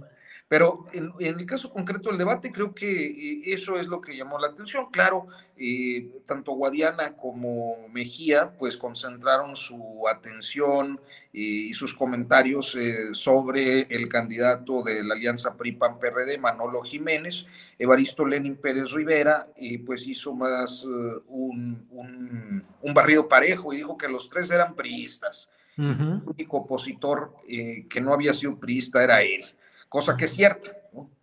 Muy bueno, muy bien. Gracias, Arturo. Eh, Arnoldo, para seguir en, en la agenda regional, ¿cómo van las cosas con el seguimiento del expediente que en contra tuya mantienen las fiscalías o personal de Nuevo León y de Guanajuato? Leí una, una nota referente a todo esto. ¿Cómo va todo, Arnoldo? Bueno, hay un impasse, Julio. Realmente no hay novedades de lo que platicamos aquí la última vez. Eh, este, este, expediente debe estar en la Fiscalía de Nuevo León, de lo que yo no tengo ahorita mucha información. Y los abogados aconsejan ir, pues habrá que, darse tiempo para, para hacerlo, bueno, desde luego acompañado por ellos, pero no ha habido mayor cambio en este momento. Y, y yo más bien considero relevante eh, agradecer eh, y decir que me siento muy respaldado por la reacción que tuvo el gremio en Guanajuato a nivel nacional, los espacios que me fueron abiertos para exponer el tema y, bueno, cómo se movió el tema en redes sociales y en publicaciones, entre otros, bueno, pues aquí en Astillero también, Julio. Arnoldo. Oye, Julio. Sí. Ya, ya que les estás haciendo a cada uno preguntas muy locales. A mí, a mí que me vas a preguntar qué ha pasado en la cantina Covadonga. En la Benito Juárez. sobre Sandra Cuevas, y luego alguien por aquí puso Temoris, ese nombre, aquí está, mira. Um, Temoris Potter, ya lo vi. Me suena a un lugar de Sonora ah. o Chihuahua fundada por gente original de la zona. Así si quieres, ahorita regresamos contigo con este tema. Déjame nada más con eh, Arnoldo, decirle, oye Arnoldo, y ahora ya la expresidenta municipal de León, Bárbara Botello, nueva morenista y aspirante, se dice, a ser candidata al gobierno de Guanajuato por Morena. ¿Cómo va eso, Arnoldo? Mira, es una ruta de acercamiento que tiene mm, casi yo diría que años, un par de años. Eh, Bárbara Botello es muy cercana desde sus militancias en, en, cuestiones de defensa de derechos de las mujeres de Malú Micher. Ambas fueron fundadoras de un centro de atención a la mujer aquí en León. Bárbara Botello era abogada, era presidente del Colegio de Abogados, Malú Michel ya militaba en la izquierda, en el PRD, había sido candidata a la gubernatura en los años 90, precisamente contra Vicente Fox en, en aquel momento y contra Ignacio Vázquez Torres, un, viejo dinosaurio priista que por cierto es tío de Antares Vázquez a la Torre, hoy también senadora y, precandidata a la gubernatura por Morena. Eh, yo me imagino, veo este escenario, creo que es muy probable que sea mujer la candidata de Morena en Guanajuato, por la composición de los nueve estados que van a elecciones en el 2024. Y Malú Michel ha dicho claramente que ella no quiere ir, que está concentrada en la campaña, en la pre-campaña de Marcelo Ebrard. Además, Malú Michel hace muchos años que no vive en Guanajuato, aunque su esposo vive aquí, él es diputado local, es académico. Malú Michel hizo carrera política en la Ciudad de México desde que se fue precisamente en el gobierno de Ebrard a dirigir el Instituto de las Mujeres allá. Eh, y quedarían Tares Vázquez. Eh, yo creo que en una eh, medición de popularidad, definitivamente Bárbara Botello le gana con creces, aún con los negativos que pudiese acarrear, por su gestión en León, pero también por ciertos positivos que le da la persecución que hizo el gobierno panista Miguel Márquez y Diego Sinoé, Carlos Amarripa centralmente. La Fiscalía Anticorrupción de Guanajuato tiene alrededor de 200 casos en expedientes y 60 de ellos aproximadamente son contra Bárbara Botello. Y han logrado detenerla, la tuvieron detenida 24 horas, la, castigaron políticamente, la, trataron mal, pero no le han logrado probar los delitos de, los que la acusan. Tiene juicios por cantidades irrisorias y otros más importantes. El tema es que son muy ineficaces para, para comprobarlo. Y esto ya se ve como una hazaña porque además hay muchos panistas, expolíticos, exalcaldes, bueno, pues estos que regalan kinders y estas cosas, que no son tocados en absoluto por esa Fiscalía Anticorrupción, ¿no?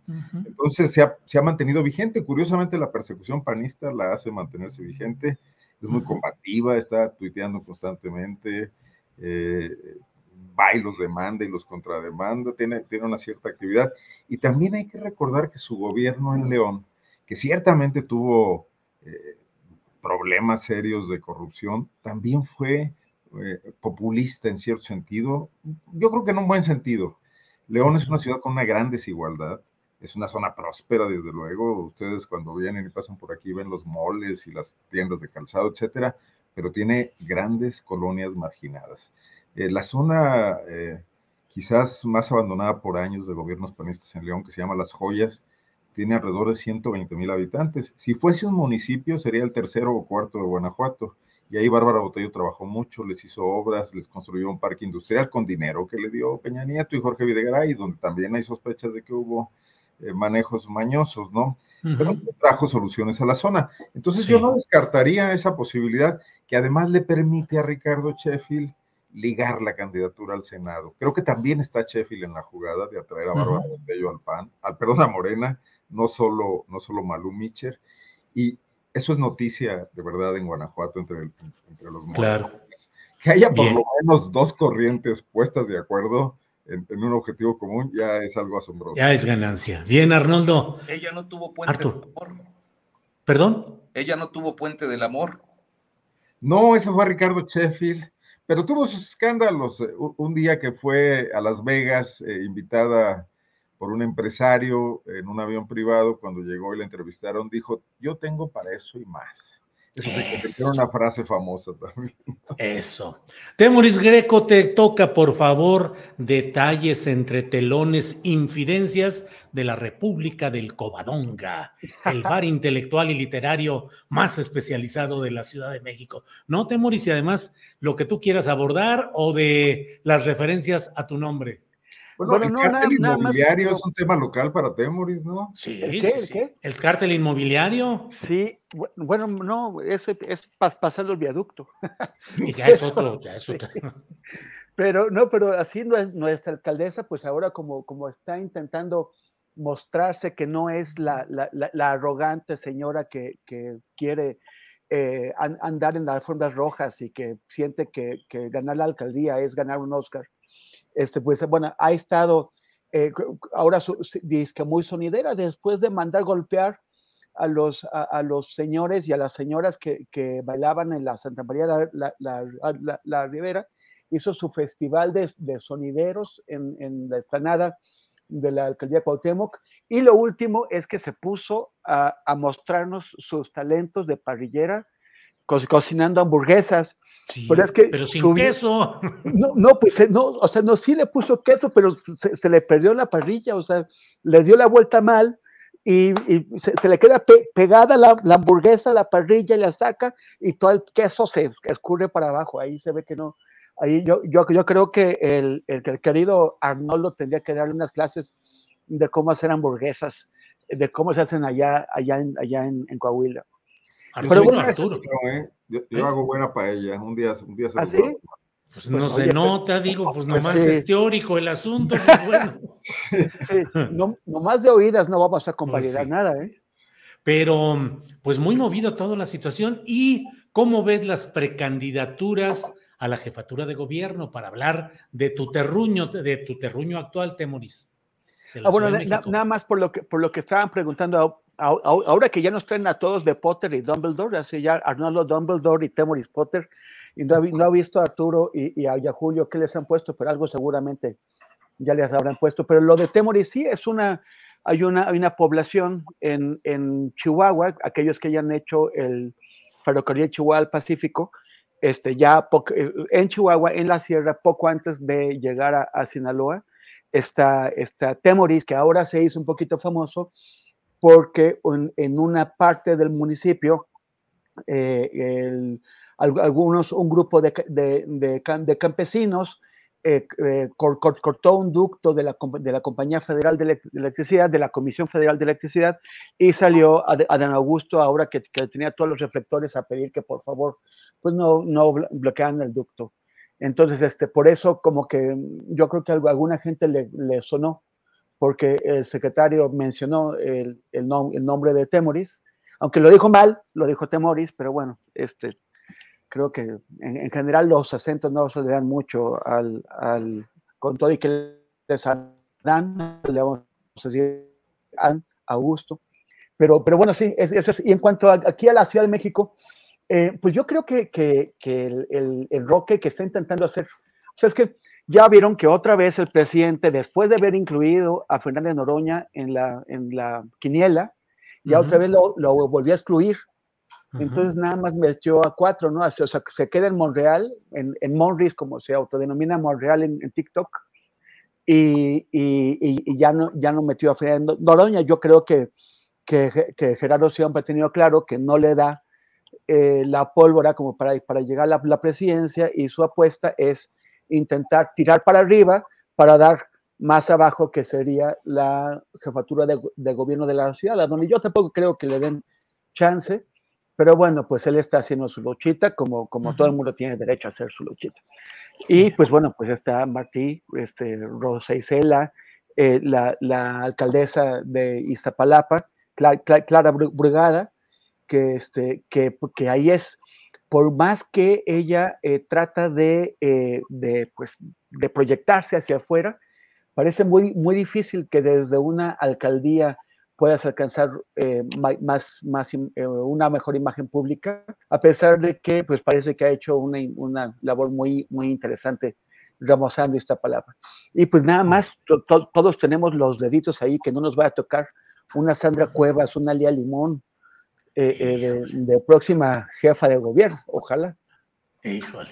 Bueno, Arturo Rodríguez, Arturo, ¿cómo vas viendo la evolución política a partir de el incidente médico de salud de COVID del presidente López Obrador en Mérida y luego, eso fue un domingo, y el viernes, pues eh, toda la cometida dura del presidente López Obrador desde la mañanera, la recepción de los senadores en Palacio Nacional y luego la votación a rajatabla a todo lo que daban en el Senado.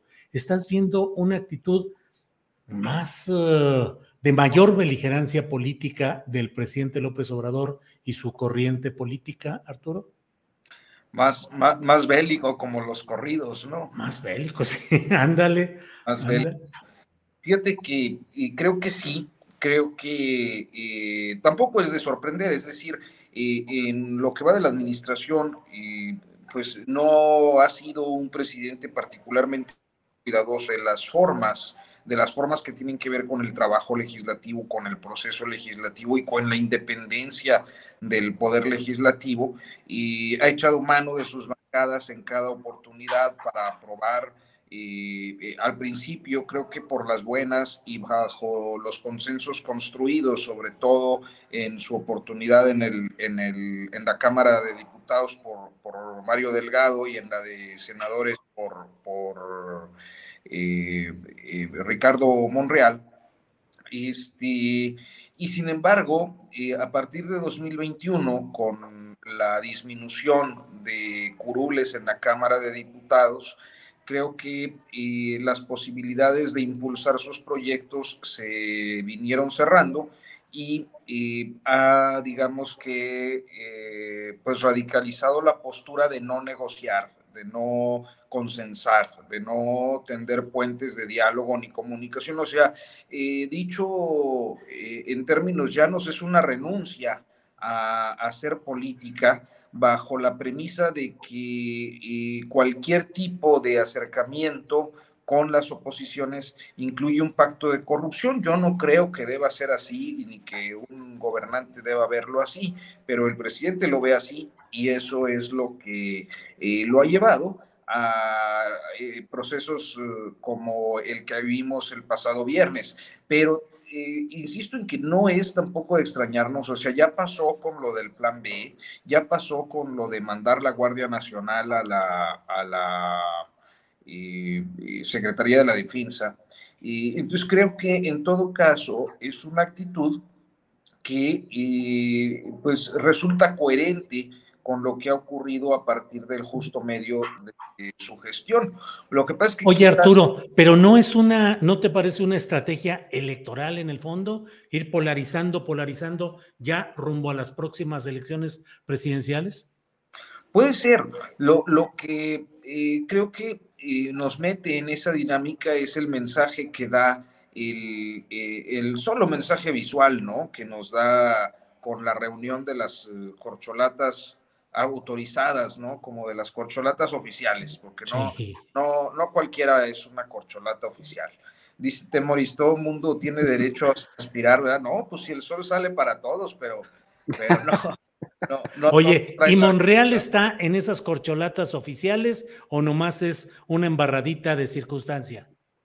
No, yo creo que sí le, están dando margen de, de meterse este, un margen que en tres meses, dos meses, que sean las primeras encuestas, pues quedará este, anulado porque difícilmente logrará un posicionamiento en estas semanas como para poder competir por la, por la candidatura. Creo que le permite jugar, eso sí. Bien.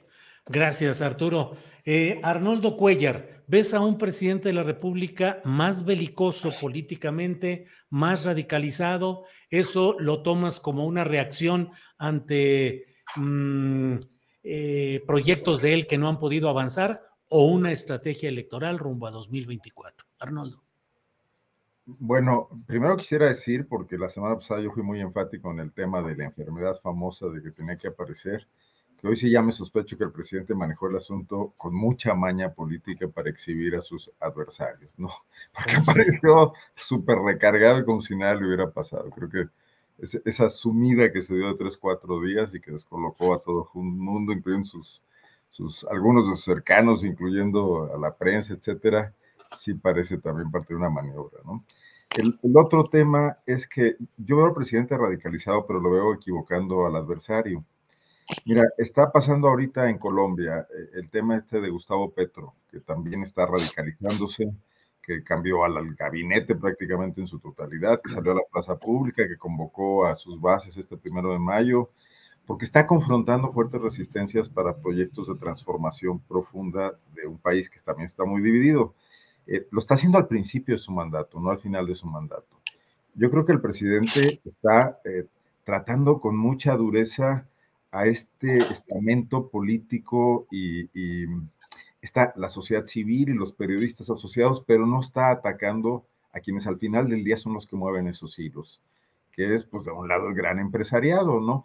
Por ejemplo, ¿qué va a pasar con la reforma laboral, que también es un tema muy interesante en este momento? Escuché la entrevista eh, que tuviste hace un momento, otras que hubo en el transcurso del día, una con Arturo Alcalde, eh, con Ricardo Rafael, y bueno, ¿Tú crees que los empresarios de Monterrey, por ejemplo, que son los campeones del sindicalismo blanco en este país, van a acatar la reforma laboral? ¿Van a dejar que eh, la democracia sindical opere en FEMSA, en los OXOS, en todas las grandes empresas, en el conglomerado industrial que, desde esa entidad está en todo el país?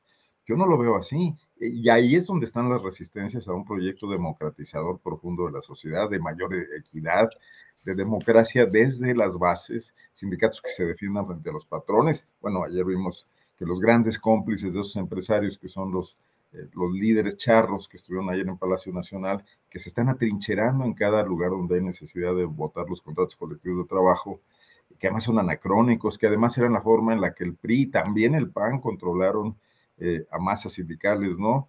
Eh, pues estaban siendo bien tratados por el presidente de la República. Entonces, el tema de ir contra el PAN en las cámaras, de ir contra el PRI, de ir contra el PRD, de ir contra el INAI en este caso también, eh, contra la Corte incluso, me parece una batalla burocrática que no está penetrando en, los grandes obstáculos que este país tiene para sacudirse lastres profundos, ¿no? Eh, y, atrás están contentos esos empresarios que saben que al final del día hay una negociación, ¿no? Bien, gracias Arnoldo. Eh, Temoris Greco, ¿han ganado más los empresarios que el interés de los trabajadores en lo que va de esta administración? Primera pregunta. Segunda, ¿qué opinas de lo sucedido ayer en Palacio Nacional, donde llegaron líderes sindicales como Víctor Flores, Ricardo Algana, eh, Hernández Juárez, eh, Aceves eh, del Olmo, de la CTM, líderes de la CROM, de la CROC, el sindicalismo tradicional? Y el presidente de la República, Andrés Manuel López Obrador, dijo, de mi parte, ustedes siempre encontrarán extendida mi mano abierta y franca en señal de amistad y compañerismo. Somos distintos porque somos libres y somos demócratas, pero nos debe unir siempre, y eso es lo que estamos demostrando, el amor al pueblo y a la patria. ¿Qué opinas, Temoris? Bueno, la, reunión de primero de mayo y con, con estos convidados, pues nada, tiene un regusto del PRI de los años 70 mm, demasiado, pues, no, e, es, sabe, sabe mal. Sabe, mal y nos remite a, cosas que, pues, que, que, que, por supuesto no, no hubiéramos imaginado para, para esta época. Pero creo que me, es, es, es, interesante la, es más interesante la pregunta que hiciste sobre quién, quién ha ganado más. O sea, evidentemente Andrés Manuel ha querido mantener eh, la estabilidad económica del país, tratando de evitar eh, situaciones que han afectado eh, los proyectos económicos de otros gobiernos relacionados o, autodenominados de izquierda en América Latina. O sea, ha intentado afectar la fuga de capitales, las fugas masivas, ha intentado evitar los boicots económicos, eh, recordemos cómo eh, la derecha empresarial pues eh, estranguló económicamente al gobierno de Salvador Allende hace, hace 50 años. Y, aunque, aunque son cosas que pasaron hace medio siglo, son estrategias que, que, bien pueden ser implementadas ahora si se genera un consenso. Pero no se ha generado ese consenso. Y como lo hemos comentado aquí antes, los los empresarios que apoyan activamente, algunos lo hacen como Salinas Pliego, lo, lo, hace por debajo del agua, más o menos por debajo del agua, pero los empresarios más activos en, apoyar a, la, oposición en México son, son, son, de medio pelo, no, no, son los, los grandes capitales. Los grandes capitales están hablan con el, con el gobierno, negocian, tratan de proteger, eh, de, que las transformaciones o, las reformas que hace, que, que el presidente no afecten sus intereses fundamentales y por eso, pues, el, peso está donde está, por eso el Fondo Monetario Internacional y el Banco Mundial se la pasan dándole palmaditas en la espalda a la política económica del, del, del gobierno de México y por eso, pues, ellos siguen ganando o sea, la, mafia del poder, la misma mafia que fue denunciada por el presidente cuando era candidato opositor, pues sigue siendo la mafia del poder, nadie la ha tocado, no la ha movido, ni, la van a mover porque siguen en posesión y, de, las grandes empresas y sigue habiendo una distribución del ingreso que es evidentemente favorable al, al 1%, al 1% de los más ricos. Pero por el otro lado tenemos el salario mínimo, el salario mínimo que eh, de, después de que Luis Echeverría lo hizo aumentar hace, hace casi 50 años, hasta el 76, de, de esos 76 estaba no congelado, estaba perdiendo eh, peso y cada vez perdía más. Eh, están las, las, pensiones, otras medidas de distribución del ingreso, o sea, el, a mí yo espero que después de los patinazos del IMSS Bienestar, o sea, bueno, del, del, del INSABI, eh, el incorporarlo al IMSS sea algo que beneficie al conjunto de, de, la, de la población de México que no está asegurada, que es la más vulnerable en el país. Entonces, con todo eso, yo creo que se está conformando un legado de equilibrios, de equilibrios porque no se afecta el poder de los más poderosos, pero al mismo tiempo se está reforzando el bienestar en general de, de, los, de los trabajadores y eso es algo que los eh, gobiernos neoliberales habían estado saboteando, o no saboteando, habían estado disminuyendo, habían, habían estado eh, desequilibrando en perjuicio de los trabajadores. Ahora más o menos parece que vamos a tener un resultado, eh, habrá que ver, necesitaremos análisis económicos para hacer los números, pero un resultado en donde por primera vez, este será el primer sexenio en 50 años, en donde los trabajadores tengan salgan mejor parados que en el sexenio anterior. Bien, gracias, Temoris. Em, Arturo Rodríguez, ¿cómo ves la evolución en el corcholatódromo? ¿Cómo va la carrera? ¿Cómo van los participantes? Ahí tenemos a Marcelo Ebrard, que en Veracruz, y no sé qué opines de este punto específico, Arturo, presentó su libro, eh, dijo que eh, o encuesta o favorita, que no pueden ser las dos cosas que o hay encuesta o hay favorita, lo cual mereció una respuesta de la propia Claudia Sheinbaum, que dijo que la favorita era la 4T. Pero en la presentación del libro del propio Marcelo Ebrard, estuvo acompañado, invitó a, la, a que presentara su, su libro la alcaldesa Patricia Lobeira de Yunes. Eh, Arturo Rodríguez estará cruzando ya ciertas líneas eh, básicas de respeto a procedimientos morenistas el canciller Ebrard pensando en que la suerte política no le favorece y que en efecto hay una favorita que está concentrando reflectores y poder político a su alrededor, Arturo? Sí, creo que es muy probable. Oye, pero sí me gustaría nada más añadir eh, respecto al planteamiento con Temoris. Justo el sábado escribí de eso en mi columna en el Heraldo de México, y, este, porque me parece que hay una serie de conquistas eh, que puedo eh, decirlo, espero sin sonar oficialista, atribuibles al presidente López Obrador y particularmente a su secretaria del Trabajo, Luisa Alcalde. Y sí, hablamos del salario mínimo, pero me parece de primerísima importancia la reforma sobre outsourcing. Creo que eso... Eh, pues, también, también. Está sirviendo para, para el restablecimiento de los derechos laborales fundamentales de, de los trabajadores en México. Y este, añadiría lo de la democracia sindical, si bien presionada por los Estados Unidos a través del TEMEC, pues democracia a final de cuentas. Y me parece que eh, poco a poco, con alguna progresividad de derechos, como eh, ocurre con el tema del el periodo vacacional ampliado y el, hay, hay, uno que está en estas semanas en, discusión, que de hecho tiene escandalizados ahí a los, a los eh, eh, sectores patronales. Y también creo que por horas de trabajo, por jornada disminuida, que sea en lugar de ocho horas eh, la jornada de seis. Entonces son derechos progresivos en materia laboral que me parecen de primerísima importancia. Pero por otro lado, también ha habido conducciones del gobierno de la Cuarta Transformación, llamado así o autollamado así, eh, que me parecen sumamente preocupantes en eh, su papel tanto eh, en lo que compete al apartado A como al apartado B del 123 constitucional, es decir, los trabajadores del sector público y los trabajadores del sector privado, viceversa.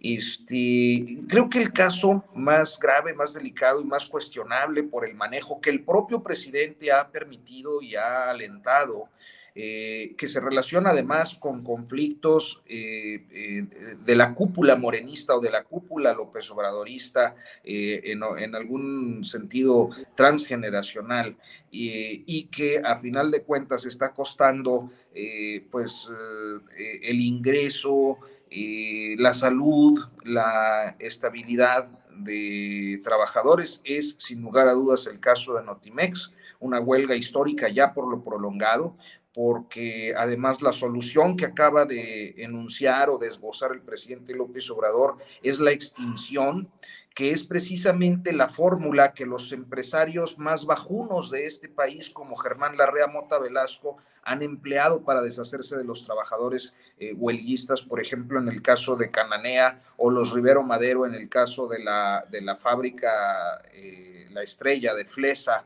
que era la mezclillera más antigua de América Latina y cuyos trabajadores fueron reducidos en su proceso de huelga al fin de las relaciones laborales por eh, extinción de la fuente de empleo, que es exactamente lo que está replicando el gobierno de López Obrador con la agencia Notimex.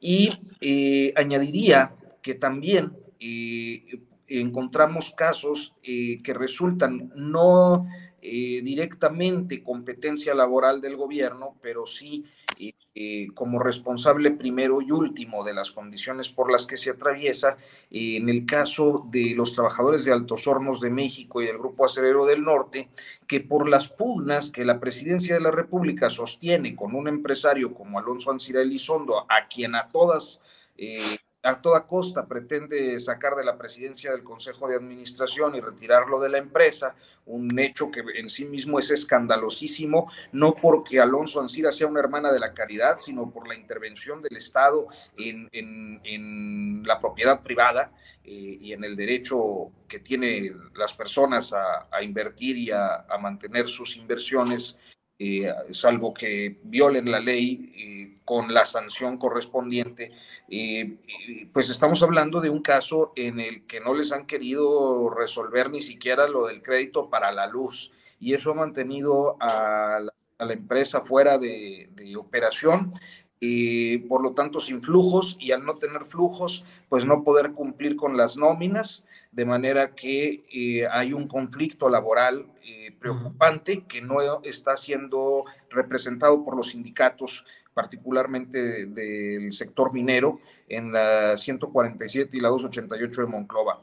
y como esos podemos encontrar varios casos. Entonces yo diría que eh, a este punto de la administración de López Obrador podemos eh, concluir que ha impulsado una agenda muy, muy, muy positiva y muy progresiva de derechos, pero que en la conducción directa de algunos momentos eh, o algunos movimientos laborales y empresariales ha sido pernicioso.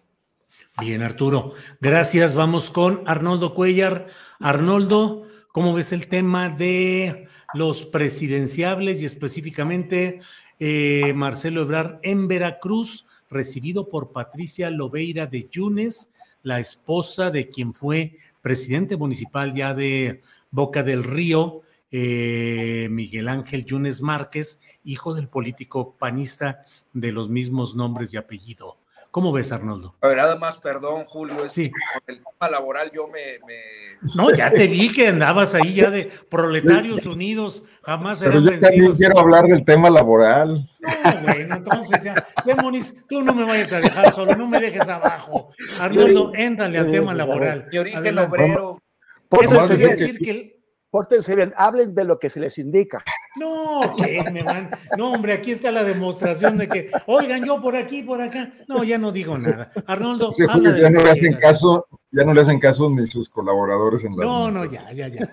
Éntrale, Arnoldo, al tema laboral, por favor, adelante. Es que, no obstante la, la, defensa de Arturo del oficialismo laboral de AMLO, en el chat nos siguen tundiendo que aquí nada nos gusta de lo que hace AMLO, Arturo, así que pues, fue un esfuerzo inútil, ¿eh?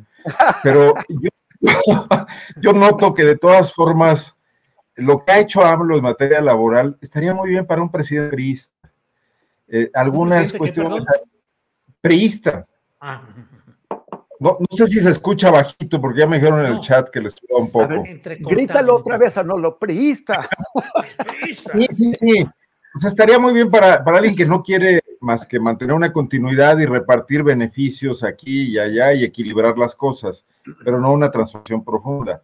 O sea, en México, uno de los ejes del control político que ejerció el priismo para, para mediatizar o, y, hacer esta componenda de un régimen que tenía sus alternancias, pero que no era democrático, fue el control de los trabajadores Y a eso nunca le metieron mano los panistas cuando llegaron al poder, porque se entregaron en manos de Esther Gordillo y lo demás no les interesó y negociaron con Pemex y con Romero de Champs, el, Pemex Gate contra los amigos de Fox, etcétera, etcétera. Pero un gobierno de izquierda, bueno, que plantea transformaciones, tendría que tener en su agenda el rescate de la vida sindical en el país, sobre todo por el tema de la democracia interna. Y no puede ser que se lo dejes a los trabajadores, trabajadores sometidos durante un siglo largo por los obreros, por los patrones y por el Estado, a que, a que vayan y acudan, porque ya ahora pueden votar eh, no a no alzada, sino en una urna. Aquí en Salamanca, en Mazda, la empresa japonesa que para venirse a México a invertir pactó primero que fuese un sindicato de la CTM que maneja un hermano de Carlos Aceves del Olmo, que en su vida se ha, parado en Salamanca y menos en Mazda.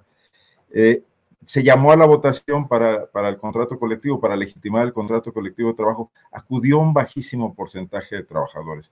O sea, haría falta que la Secretaría del Trabajo de Luis Alcalde estuviese ahí promoviendo, invitando a la gente, movilizándola para que acudiesen a votar libremente, pero no van porque no les interesa, porque tienen miedo, siguen teniendo miedo de que los puedan correr si votan en contra.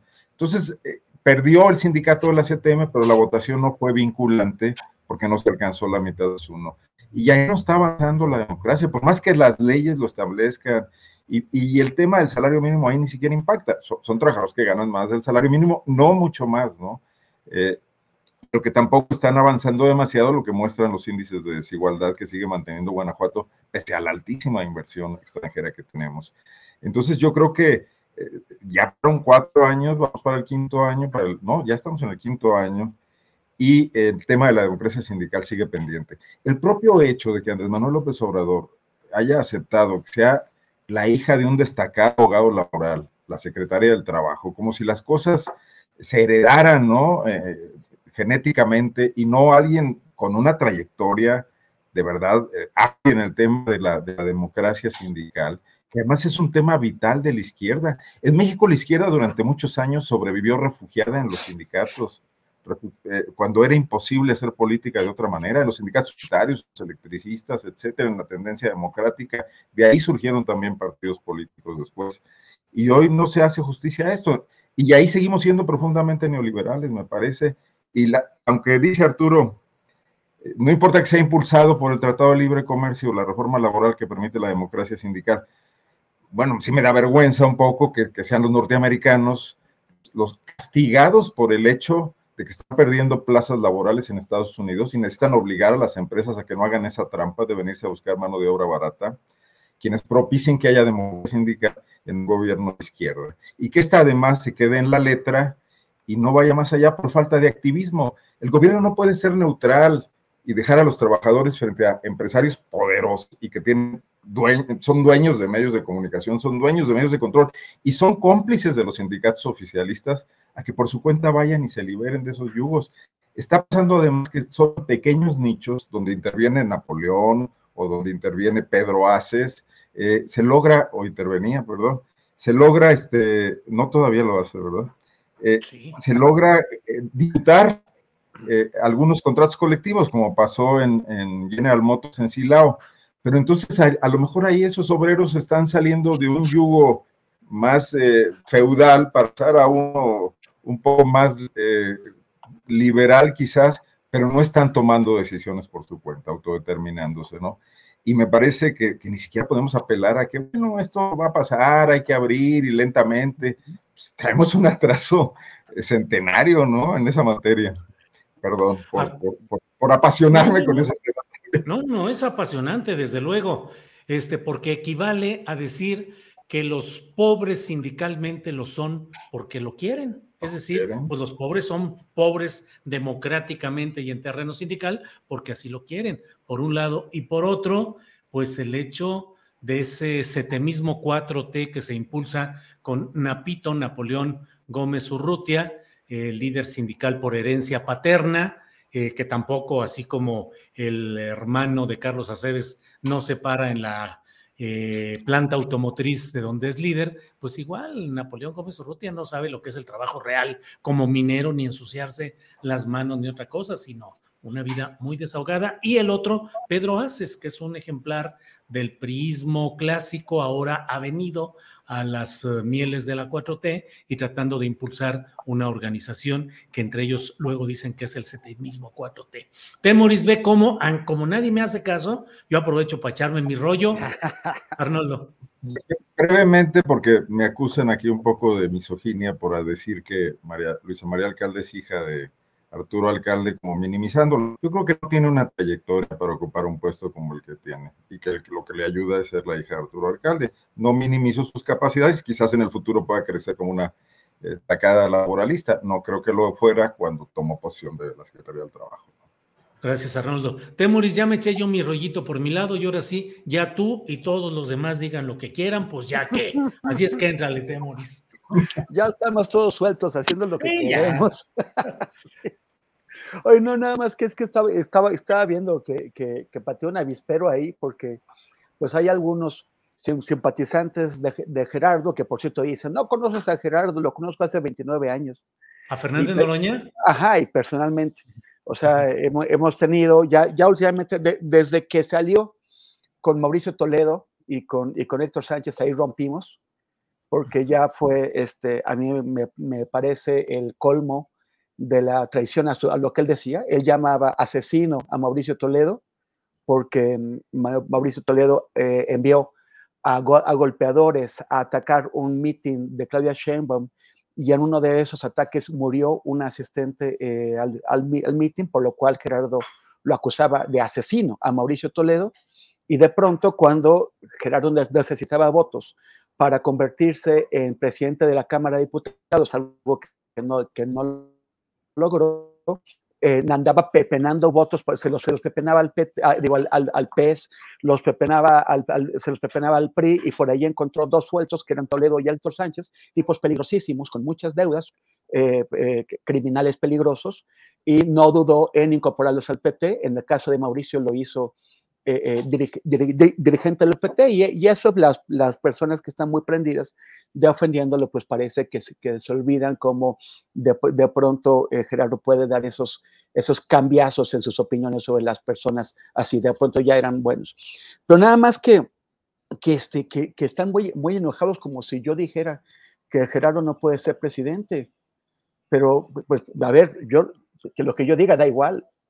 ¿Por, qué no le, preguntan al presidente de la República por qué no lo invita a, ser uno de los cuatro corchelatas oficiales?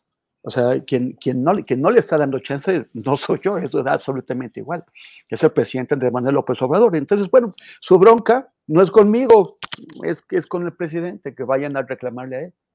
A mí me llamó la atención incluso, Temoris, que estuvieron presentes senadores del propio Partido del Trabajo, de los, estuvieron del PES, del PT, del Verde y de Morena. Y la invitación pues fue muy clara ahí, como fijando que eran cuatro las corcholatas oficiales, eso pareciera, Temoris. Así es, pero pues ahí en esas cuatro pues no está eh, Gerardo y que le que pregunten al, al presidente por qué él no cree que Gerardo debe estar en esas entre, entre esos cuatro, porque no, no, no, le ve la dimensión política, porque no le cae bien, porque no confía en él, porque, se, porque él metió al PT a Mauricio Toledo y a Héctor Sánchez. Recuerden quién era Héctor Sánchez, porque además de Mauricio Toledo y todos los, o sea, su, su, comportamiento mafioso en Coyoacán, Héctor Sánchez era el gran operador mafioso de Miguel Ángel Mancera en esa ciudad. Héctor Serrano. Ah, perdón, sí, perdón, Héctor Sánchez es el de Oaxaca, que fue senador de, la, de la COSEI, no, Héctor Serrano. y, y, y, Héctor, eh, Héctor Serrano es un mafiosote y fue Gerardo el que lo llevó al PT para salvarlo y para darle un grupo parlamentario en donde, en donde podría estar. Y luego hizo Mauricio Toledo candidato, candidato por, eh, eh, por Texmelucan, Puebla. Yo no sé si Mauricio Toledo alguna vez había visitado Texmelucan, pero lo hizo candidato y, gracias a eso logró ganar, pero no le permitieron, la, la, propia 4T no le permitió tomar posesión porque no quisieron que la jugada de Gerardo de hacerlo candidato para que mantuviera el, el, fuero se sostuviera y por eso ahora está eh, escondido en Chile. Entonces, bueno, si, si, tienen algo que alegar, que, que se le aleguen a la 4T, que, al presidente y a la justicia. ¿Por qué, ¿Por qué Gerardo tiene esas amistades? Bien, Temoris. Eh, Arturo, ahora sí podríamos hablar de, de Marcelo Ebrar y de Veracruz y de la recepción de su libro y de las corcholatas y el corcholatómetro, o ya nos vamos por la libre, Arturo. No, es que yo sí le quiero decir a Arnoldo. No, no es cierto. Ándale, Arturo. Bien, Arturo. Sí considero que, Luis Alcalde, eh, o sea, Velos Arnoldo Temuris, vean Arturo. Oye, la, relevancia de Marcelo Ebrard está dicha. Sí, Bueno, ¿cómo ves a, Claudia Sheinbaum, pues, Arturo Rodríguez? pues, vamos del cambiando. Episodio, del episodio este de, Marcelo Ebrard tiene ya, eh, pues, algunos meses haciendo este llamado a dejar el cargo. Él no lo deja, pero creo que sería un acto de congruencia, ¿no? Eh, exigir piso parejo, eh, renunciar él al cargo y eh, esperar a que llamar a los demás aspirantes corcholatas, como les dice el presidente, a hacer lo propio y concentrarse en la postulación que empezará a medirse según adelantó Mario Delgado, que por cierto ayer, ayer este, le, lo increparon ahí de una manera muy, muy, ¿cómo te diré? Muy, este, muy incivilizada, digámoslo. Batallaste para encontrar el término, ¿eh? sí, la, esposa de, Mejía Verdeja, ¿verdad? Sí, sí, sí. Este, y bueno, eh, eh, dice Mario Delgado que la encuesta, eh, la primera encuesta será por ahí de julio, ¿no? Eh, agosto seguramente empezando.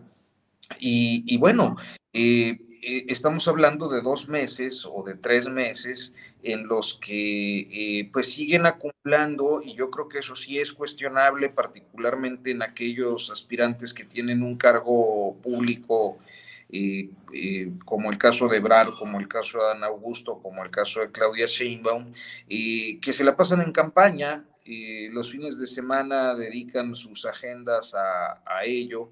Y seguramente entre semana pues hay muchas reuniones de las que no nos enteramos, que no son públicas, pero que están en la construcción de sus candidaturas. Y yo creo que Ebrard en eso tiene razón, pero tan tiene razón que debería ser el primero en poner el ejemplo de dejar la Cancillería, ¿no? Y entonces hace este llamado o esta expresión que tampoco es la primera, porque a mí me parece, y, es solo percepción por lo que alcanzo a, ver, que en el entorno presidencial hay una intención muy clara de, fijar la idea de que son tres aspirantes, ¿no? De que son Monreal, Sheinbaum y Adán Augusto. Pero me parece que de una manera natural Ebrard está tratando de centrarlo en dos, eh, en, en Chainbaum y él, porque efectivamente pues son los que...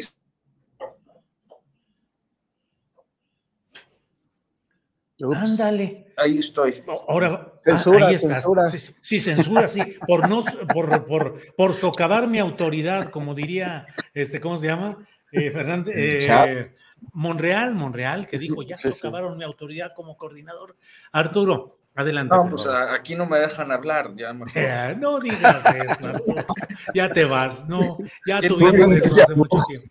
¿Eh? Eh, oye, pero me da mucha risa cuando hago un comentario como ese. Este, siempre hay gente muy fiel de tu audiencia que ha seguido a través de los años este espacio y saben perfectamente qué es lo que estoy invocando y eso me, da mucha risa. Este, pues sí, eso. Entonces, creo que eh, se van a seguir dando. La respuesta de, de Chainbaum, bueno, pues es una ingeniosidad ahí este, eh, anecdótica del contexto, pero me parece que ya, ya, ya eh, tendrían que ir avanzando.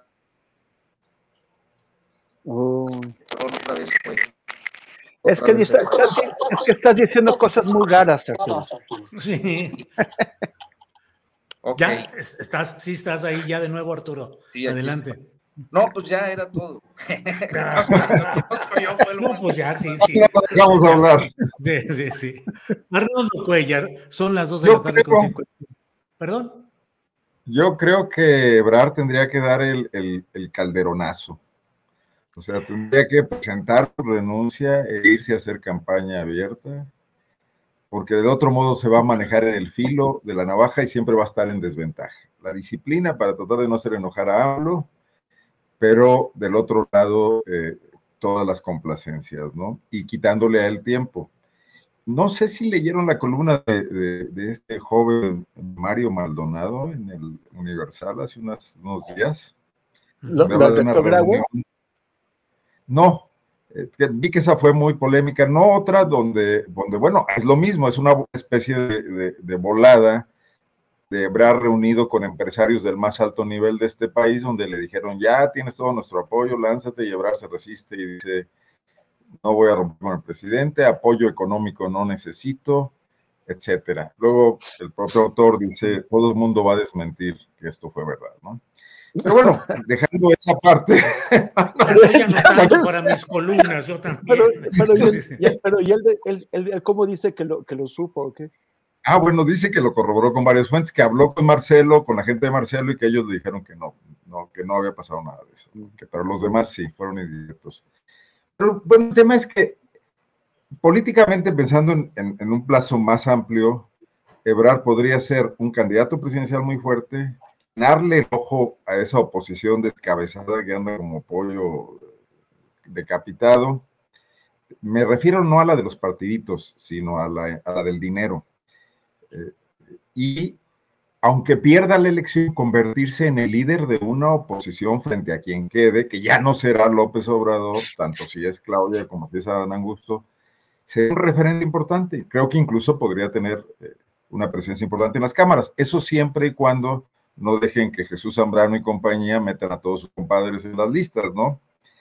Eh, podría ser una jugada interesante de cara a un país que, necesita cosas distintas, pero no creo que se anime, no, no veo que se anime hasta este momento. Entonces seguirá jugando con esta idea, presentar un libro, bueno, creo que eso se le ocurrió a, Francisco y Madero, ¿no? De todas maneras perdió la selección. La sucesión presidencial. Oye, pero ya, vieron quién dio otra vez el, calderonazo? ¿Quién? Ah. Calderón, Calderón ya, volvió a dar, ya volvió a dar su ah, en este pleito con, uh, con, Manuel J. Clutier, que están ahí con un pleito muy, en el que los dos tienes razón. Y con Marco Cortés también. Y con Ricardo Anaya. Y, con, perdón, con Anaya, ajá. Bueno, pues Temoris, para cerrar, son las 2 de la tarde. Acuérdate de no tuitear cuando, cuando bebas.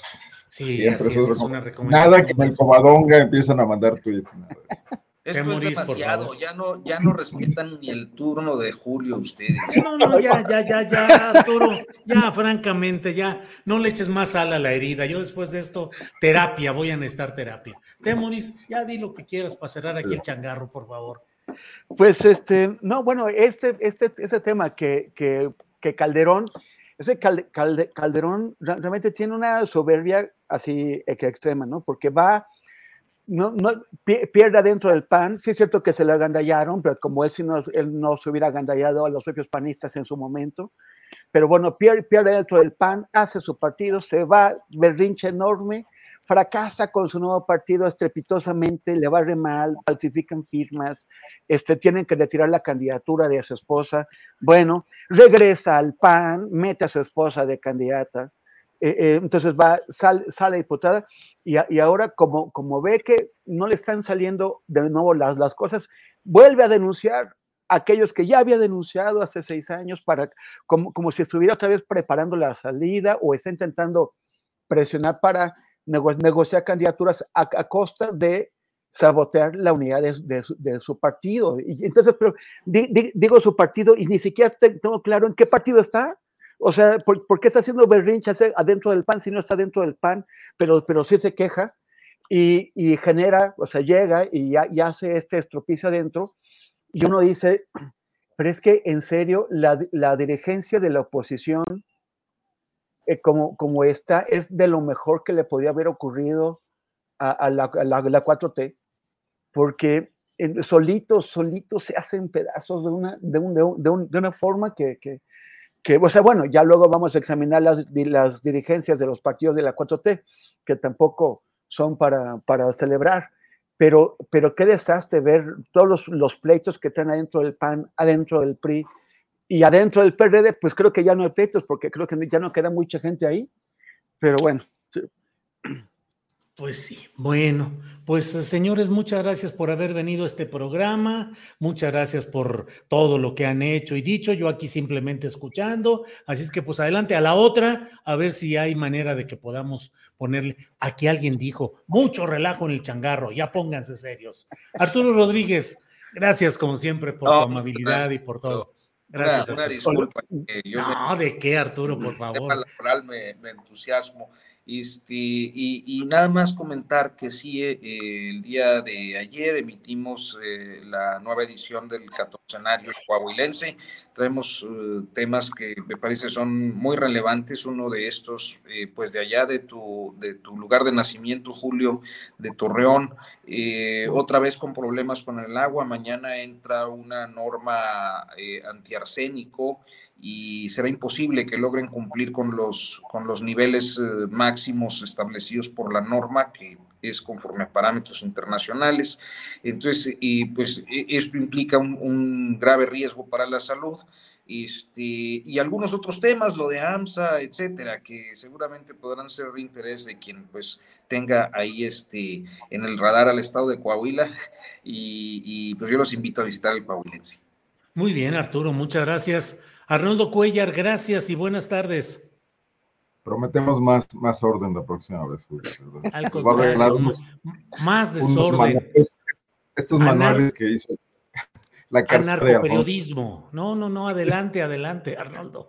Con mucho gusto. Saludos, en el chat nada más decirles que no, no, nos, no nos molestan en absoluto las críticas. Creo que hablo a nombre de todos mis compañeros. Están bienvenidas y qué bueno que hay tanta participación. Nada más. Nos vemos la próxima semana.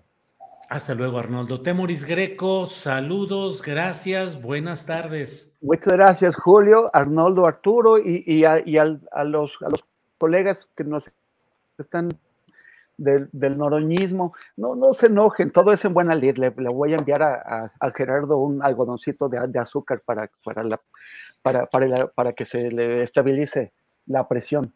Gracias y nos vemos el próximo martes. ¿Martes? El, el martes, porque lo que pasa es que como Temuris está los miércoles en rompeviento, se le fue el avión ahí en eso. Pero bueno, así es, Arturo, así es. Algo mencionan, algo mencionan en el chat de Jesús Lemus y que le fue retirado el ah, apoyo sí, mecanismo. aquí tenemos.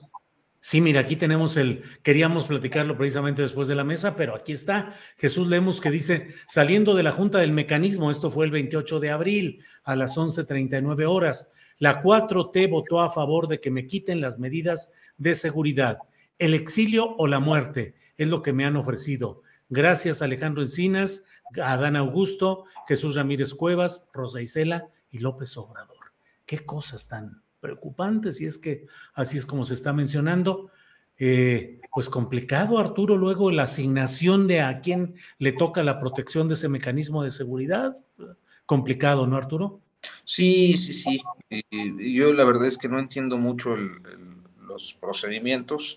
Eh, personalmente, pues yo no confío en ningún mecanismo, pero sé que muchos colegas sí los respeto y creo que pues si es un derecho tendría que eh, garantizarse, sobre todo en casos de pues tan altísimo riesgo como pudiera ser el, el de Jesús Lemos. Arnoldo, ¿algún comentario sobre este tema de Jesús Lemos? Hay que recordar que su último libro es sobre el fiscal, ¿no? Gertz Manero, precisamente. Sí, sí, complicado. Temoris. Nada más a, Jesús. Sí, igual. Temoris. Pues, pues, mira, nada más que meterte con el, con, con el señor que, que, que, en lugar de hacer las, las investigaciones se dedica a utilizar la fiscalía para cumplir sus venganzas, está, está complicado, pero también pues tiene una enorme influencia ahí quién sabe cuál, por, qué tomaron esa determinación, pero eh, la verdad es que yo no quisiera tener a Gers Manero detrás de mis huesitos. Pues sí. Pues también tanto periodista de esos que anda molestando a los fiscales y no los dejan hacer su trabajo, hombre. Claro, cumplir con su obligación honestamente y con rapidez. Muy bien, Arturo. ¿Eh? Mi estimado Arnoldo, te mando un abrazo y sí, sí entendí la directa.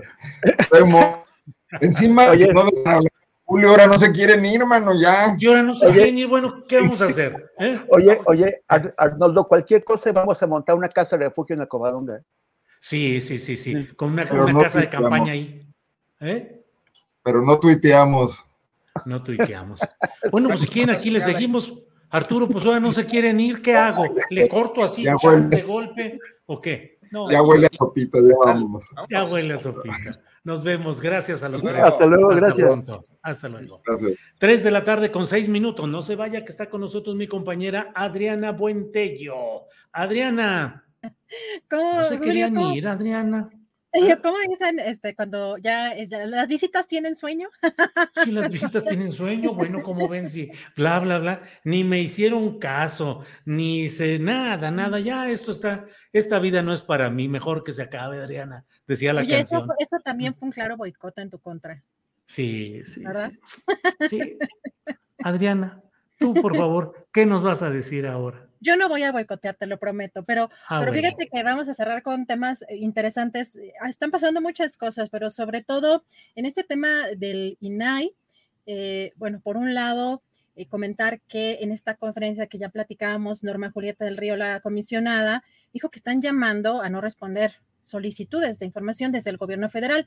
Dijo textualmente, hemos sabido que se les está llamando a no contestar porque ya no es obligación. Mentira, es obligación. A mí me lo dijeron, circula en chats. Hay chats de unidades de transparencia y hay una persona de una unidad de transparencia se acercó y me dijo, comisionada, ¿qué hacemos? Las unidades de transparencia estamos batallando mucho para que nos generen la información porque las áreas administrativas nos dicen, ya no vamos a entregar nada. Yo le pregunté, ¿quién les dijo eso? Y me responde, no puedo decirle, pero es el segundo a bordo. Y dice la comisionada, y bueno, y el segundo aborto es el secretario de gobernación. Así que es pues parte de lo que está sucediendo y además también comentar que un juez ordenó al Senado de la República a que nombre de inmediato al o el comisionado del Instituto Nacional de Transparencia, Acceso a la Información y Protección de Datos Personales que debe ocupar la vacante que dejó Francisco Javier Acuña Llamas. Esto en este tema del INAI. Por otra parte, también hace unos minutos dieron una conferencia de prensa el secretario general de Gobierno de Tamaulipas, sector Villegas, el secretario de Seguridad Pública, Sergio Chávez García, y el fiscal general de Justicia, eh, Irving eh, Barrios Mujica, y donde señalan que estos hechos ocurridos la madrugada de este martes en el municipio de Méndez también se dieron enfrentamientos en este punto entre dos grupos. Eh, también comentan que se hicieron presencia la Guardia Estatal, que se encontraron en esta zona eh, dos vehículos incendiados de estos tipo monstruo y que a las 6 de la mañana en Matamoros se reportaron 16 eh, bloqueos que de inmediato eh, aseguraron, pues con fuerzas estatales y federales lograron llegar a la normalidad alrededor de las 7.30 horas, pero lo que sí también mencionan, Julio, en esta conferencia es que se generó psicosis, que provocó también que padres de familia, por ejemplo, no llevaran a sus hijos a, la, a clases eh, que estos hechos fueron particularmente por dos facciones de un grupo delictivo que los ha llevado a confrontarse, pero que también grupos políticos están buscando generar una percepción falsa sobre la violencia y también finalmente que el saldo es de cinco presuntos delincuentes muertos desde, desde el sábado. Bueno, esto es algo de lo que de lo que ha estado pasando y de lo que se dijo en esta, en esta conferencia. Bien, Adriana pues eh, información en general que tenemos. Y mira, hoy nos llegó un apoyo económico que mucho agradecemos. MSL Reflexiones nos envió un apoyo económico que mucho agradecemos. MSL Reflexiones nos ha estado enviando apoyos que nos alientan y que nos ayudan a seguir adelante. Así es que muchas gracias por este tipo de aportaciones. Gracias. Muchas gracias. Así es, Adriana. Pues creo que con esto es eh, todo lo que tenemos eh, o hay algo más. Pues nada más comentar que me parece interesante que hay una eh, encuesta en el financiero que pues hay un incremento en la aprobación en este mes de abril del 58% y en la encuesta se hizo también, bueno, se hizo en dos periodos, en el del 20 eh, al 23 de abril y del 27 al 28 de abril, en esta encuesta que hicieron Nacional Telefónica, y pues el 28 de abril ya estaba eh, pues el presidente ya estaba justamente en la conferencia eh, mañanera. tiene alrededor de un punto, un punto arriba el presidente. Y fíjate lo interesante sobre lo que aprueban eh, o desaprueban sobre el tema eh, de proteger la información del ejército y la marina bajo el argumento de que los espía Estados Unidos, 59% está en favor, o sea, aprueban, 32% desaprueba. Sobre la decisión del gobierno de comprar 13 plantas de energía eléctrica a la empresa española Iberdrola, 56 aprueban, 30 desaprueban, pero en la eliminación del INSABI, Instituto de Salud para el Bienestar, aquí cambia, 33 aprueban y 53 desaprueban, pero finalmente un punto arriba en las encuestas, en esta encuesta del financiero, el, la aprobación del presidente López Obrador. Con eso cerraríamos, Julio.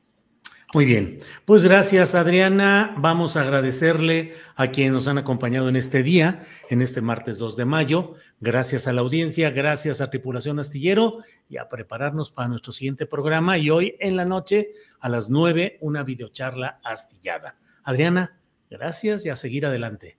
Gracias, Julia. Nos vemos en la noche. Muy buen provecho. Que descansen y por acá nos vemos de una a tres el día de mañana.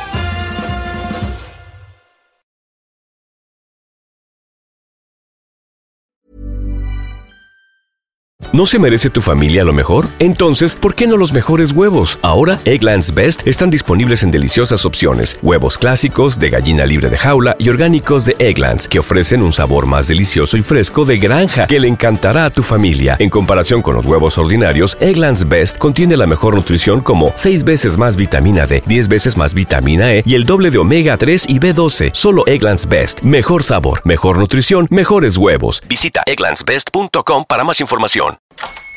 Hola, buenos días, mi pana. Buenos días, bienvenido a Sherwin Williams. ¡Ey! ¿Qué onda, compadre? ¿Qué onda? Ya tengo lista la pintura que ordenaste en el ProPlus app. Con más de 6.000 representantes en nuestras tiendas listos para atenderte en tu idioma y beneficios para contratistas que encontrarás en aliadopro.com. En Sherwin Williams somos el aliado del PRO.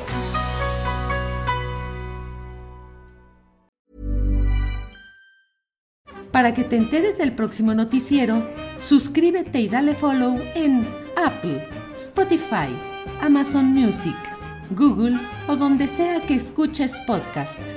Te invitamos a visitar nuestra página julioastillero.com.